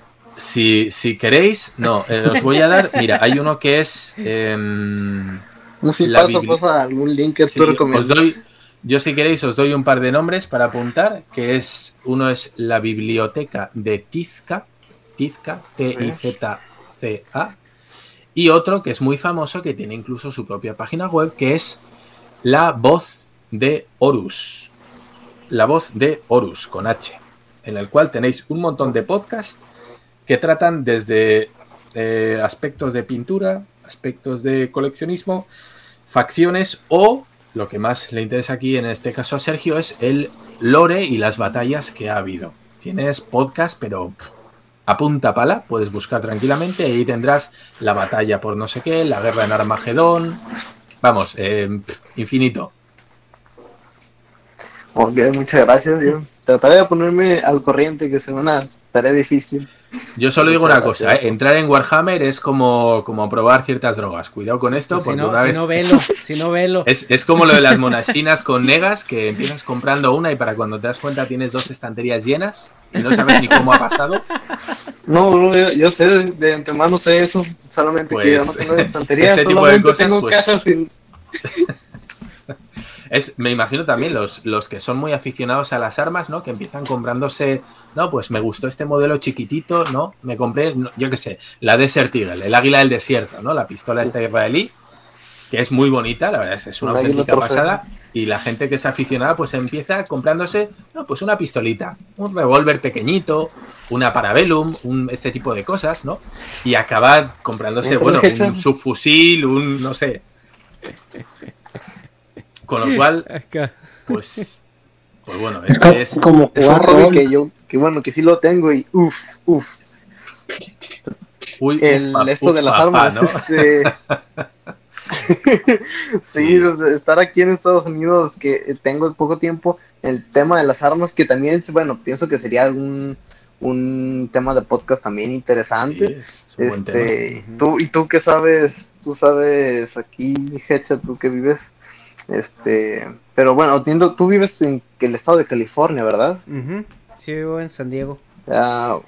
bueno, ahí las, las leyes son un poco más más estrictas. Sí, hay más regulaciones en el tema de las armas.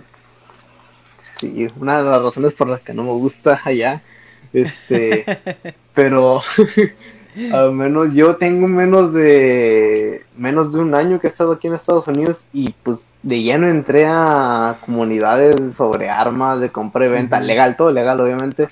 Este y lo que he visto mucho es que al norte del país, no sé, no hay muchas personas hispanas que, que compartan eso o lo de la autodefensa, pero allá en el en más para el sur este, pues muchos, muchos, muchos hispanos, eh, señores por lo general, señores ya grandes, que tienen sus arsenales, que o sea, tú los miras como una persona normal, pero tiene un arsenal. Sí, sí, sí, que ni yo. Te lo cuentan como si nada.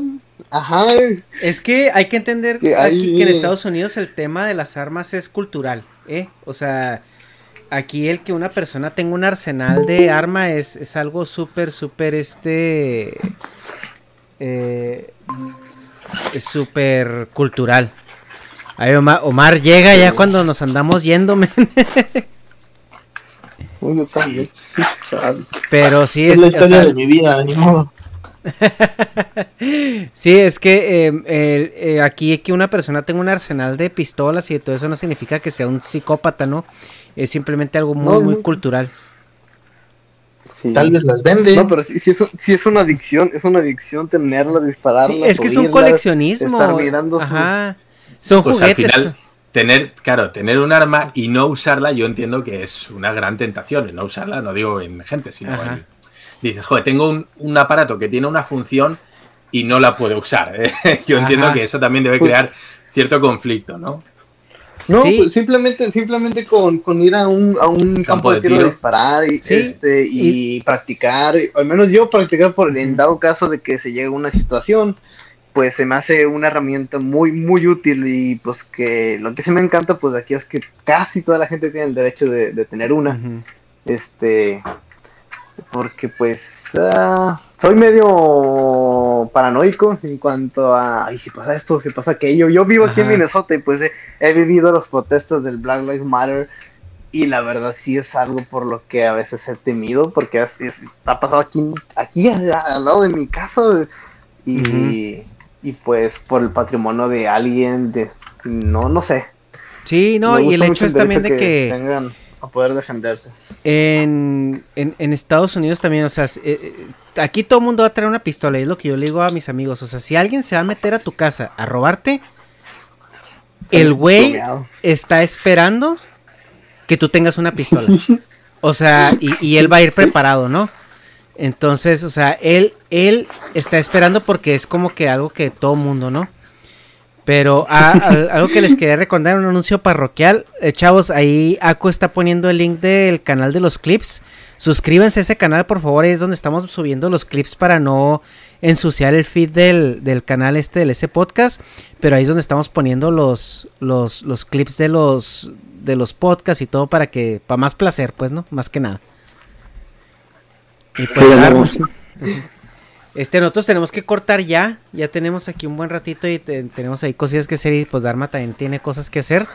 Este, les agradecemos mucho. Omar, a la próxima póngase, póngase más al tiro, me, para que le caiga más temprano. Aquí ya teníamos como una hora y una hora cuarenta, fíjate, tenemos desde que publicamos el link. Una hora cuarenta y siete. Sí, lo vi, pero en maldito trabajo. Va, estúpido trabajo. Eso de tener un salario y prestaciones, de maldita sea. Exacto. Y bueno, Alejandro, ya ahí no, no nos ha dado tiempo, pero si quieres otro día hablar de, de juegos de rol, no te preocupes, yo, yo me presto, no hay ningún problema, lo que quieras. si quieres Pathfinder, si quieres. Eh, Otra droga, ¿no? El rastro de, de Tulu, DD, eh, no sé, eh, Vampiro la Mascarada. Otro día Otro día trataremos el tema si, se presta, así que sin problemas. Perfecto, ¿eh? Muchas gracias. Y ahí le, vuelvo a recordar, perdón la insistencia, este, pues hay que se den una vueltita también, Darmo, por si se te hace interesante a ese canal, Gafe 423.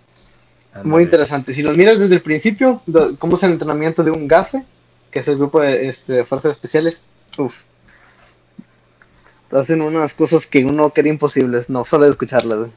Pues muy bien, sí, pues ya echaremos un ojo a ver. La verdad es que yo en el tema militar no, no tengo ni idea, soy un total eh, inútil. ni, ni, he estudiado, ni he mirado, ni, no, no, no. Es decir, soy, vamos, un total analfabeto en, en ese tema y, y pues oye, mira, a mí sí, siempre todo lo que sea aprender cosas nuevas y que te cuenten experiencia, yo creo que a todos nos gustan, así que ¿por qué no? Le echaré un ojillo, sí. Muy y bueno, chicos, pues yo ya me despido aquí. Aquí ya son las sí, 10 de la noche pasadas y estoy sin cenar, así que eh, un saludo provecho, a todos. Provecho. Gracias. Sí, y nos, nos vemos. vemos la próxima. Pues muchas gracias Ay, a todos por estar por acá. A los de Twitch ahí los mando a algún otro lado. Y por los de YouTube, pues nos vemos en la siguiente. Cuídense, chavos. Muchas gracias por estar aquí.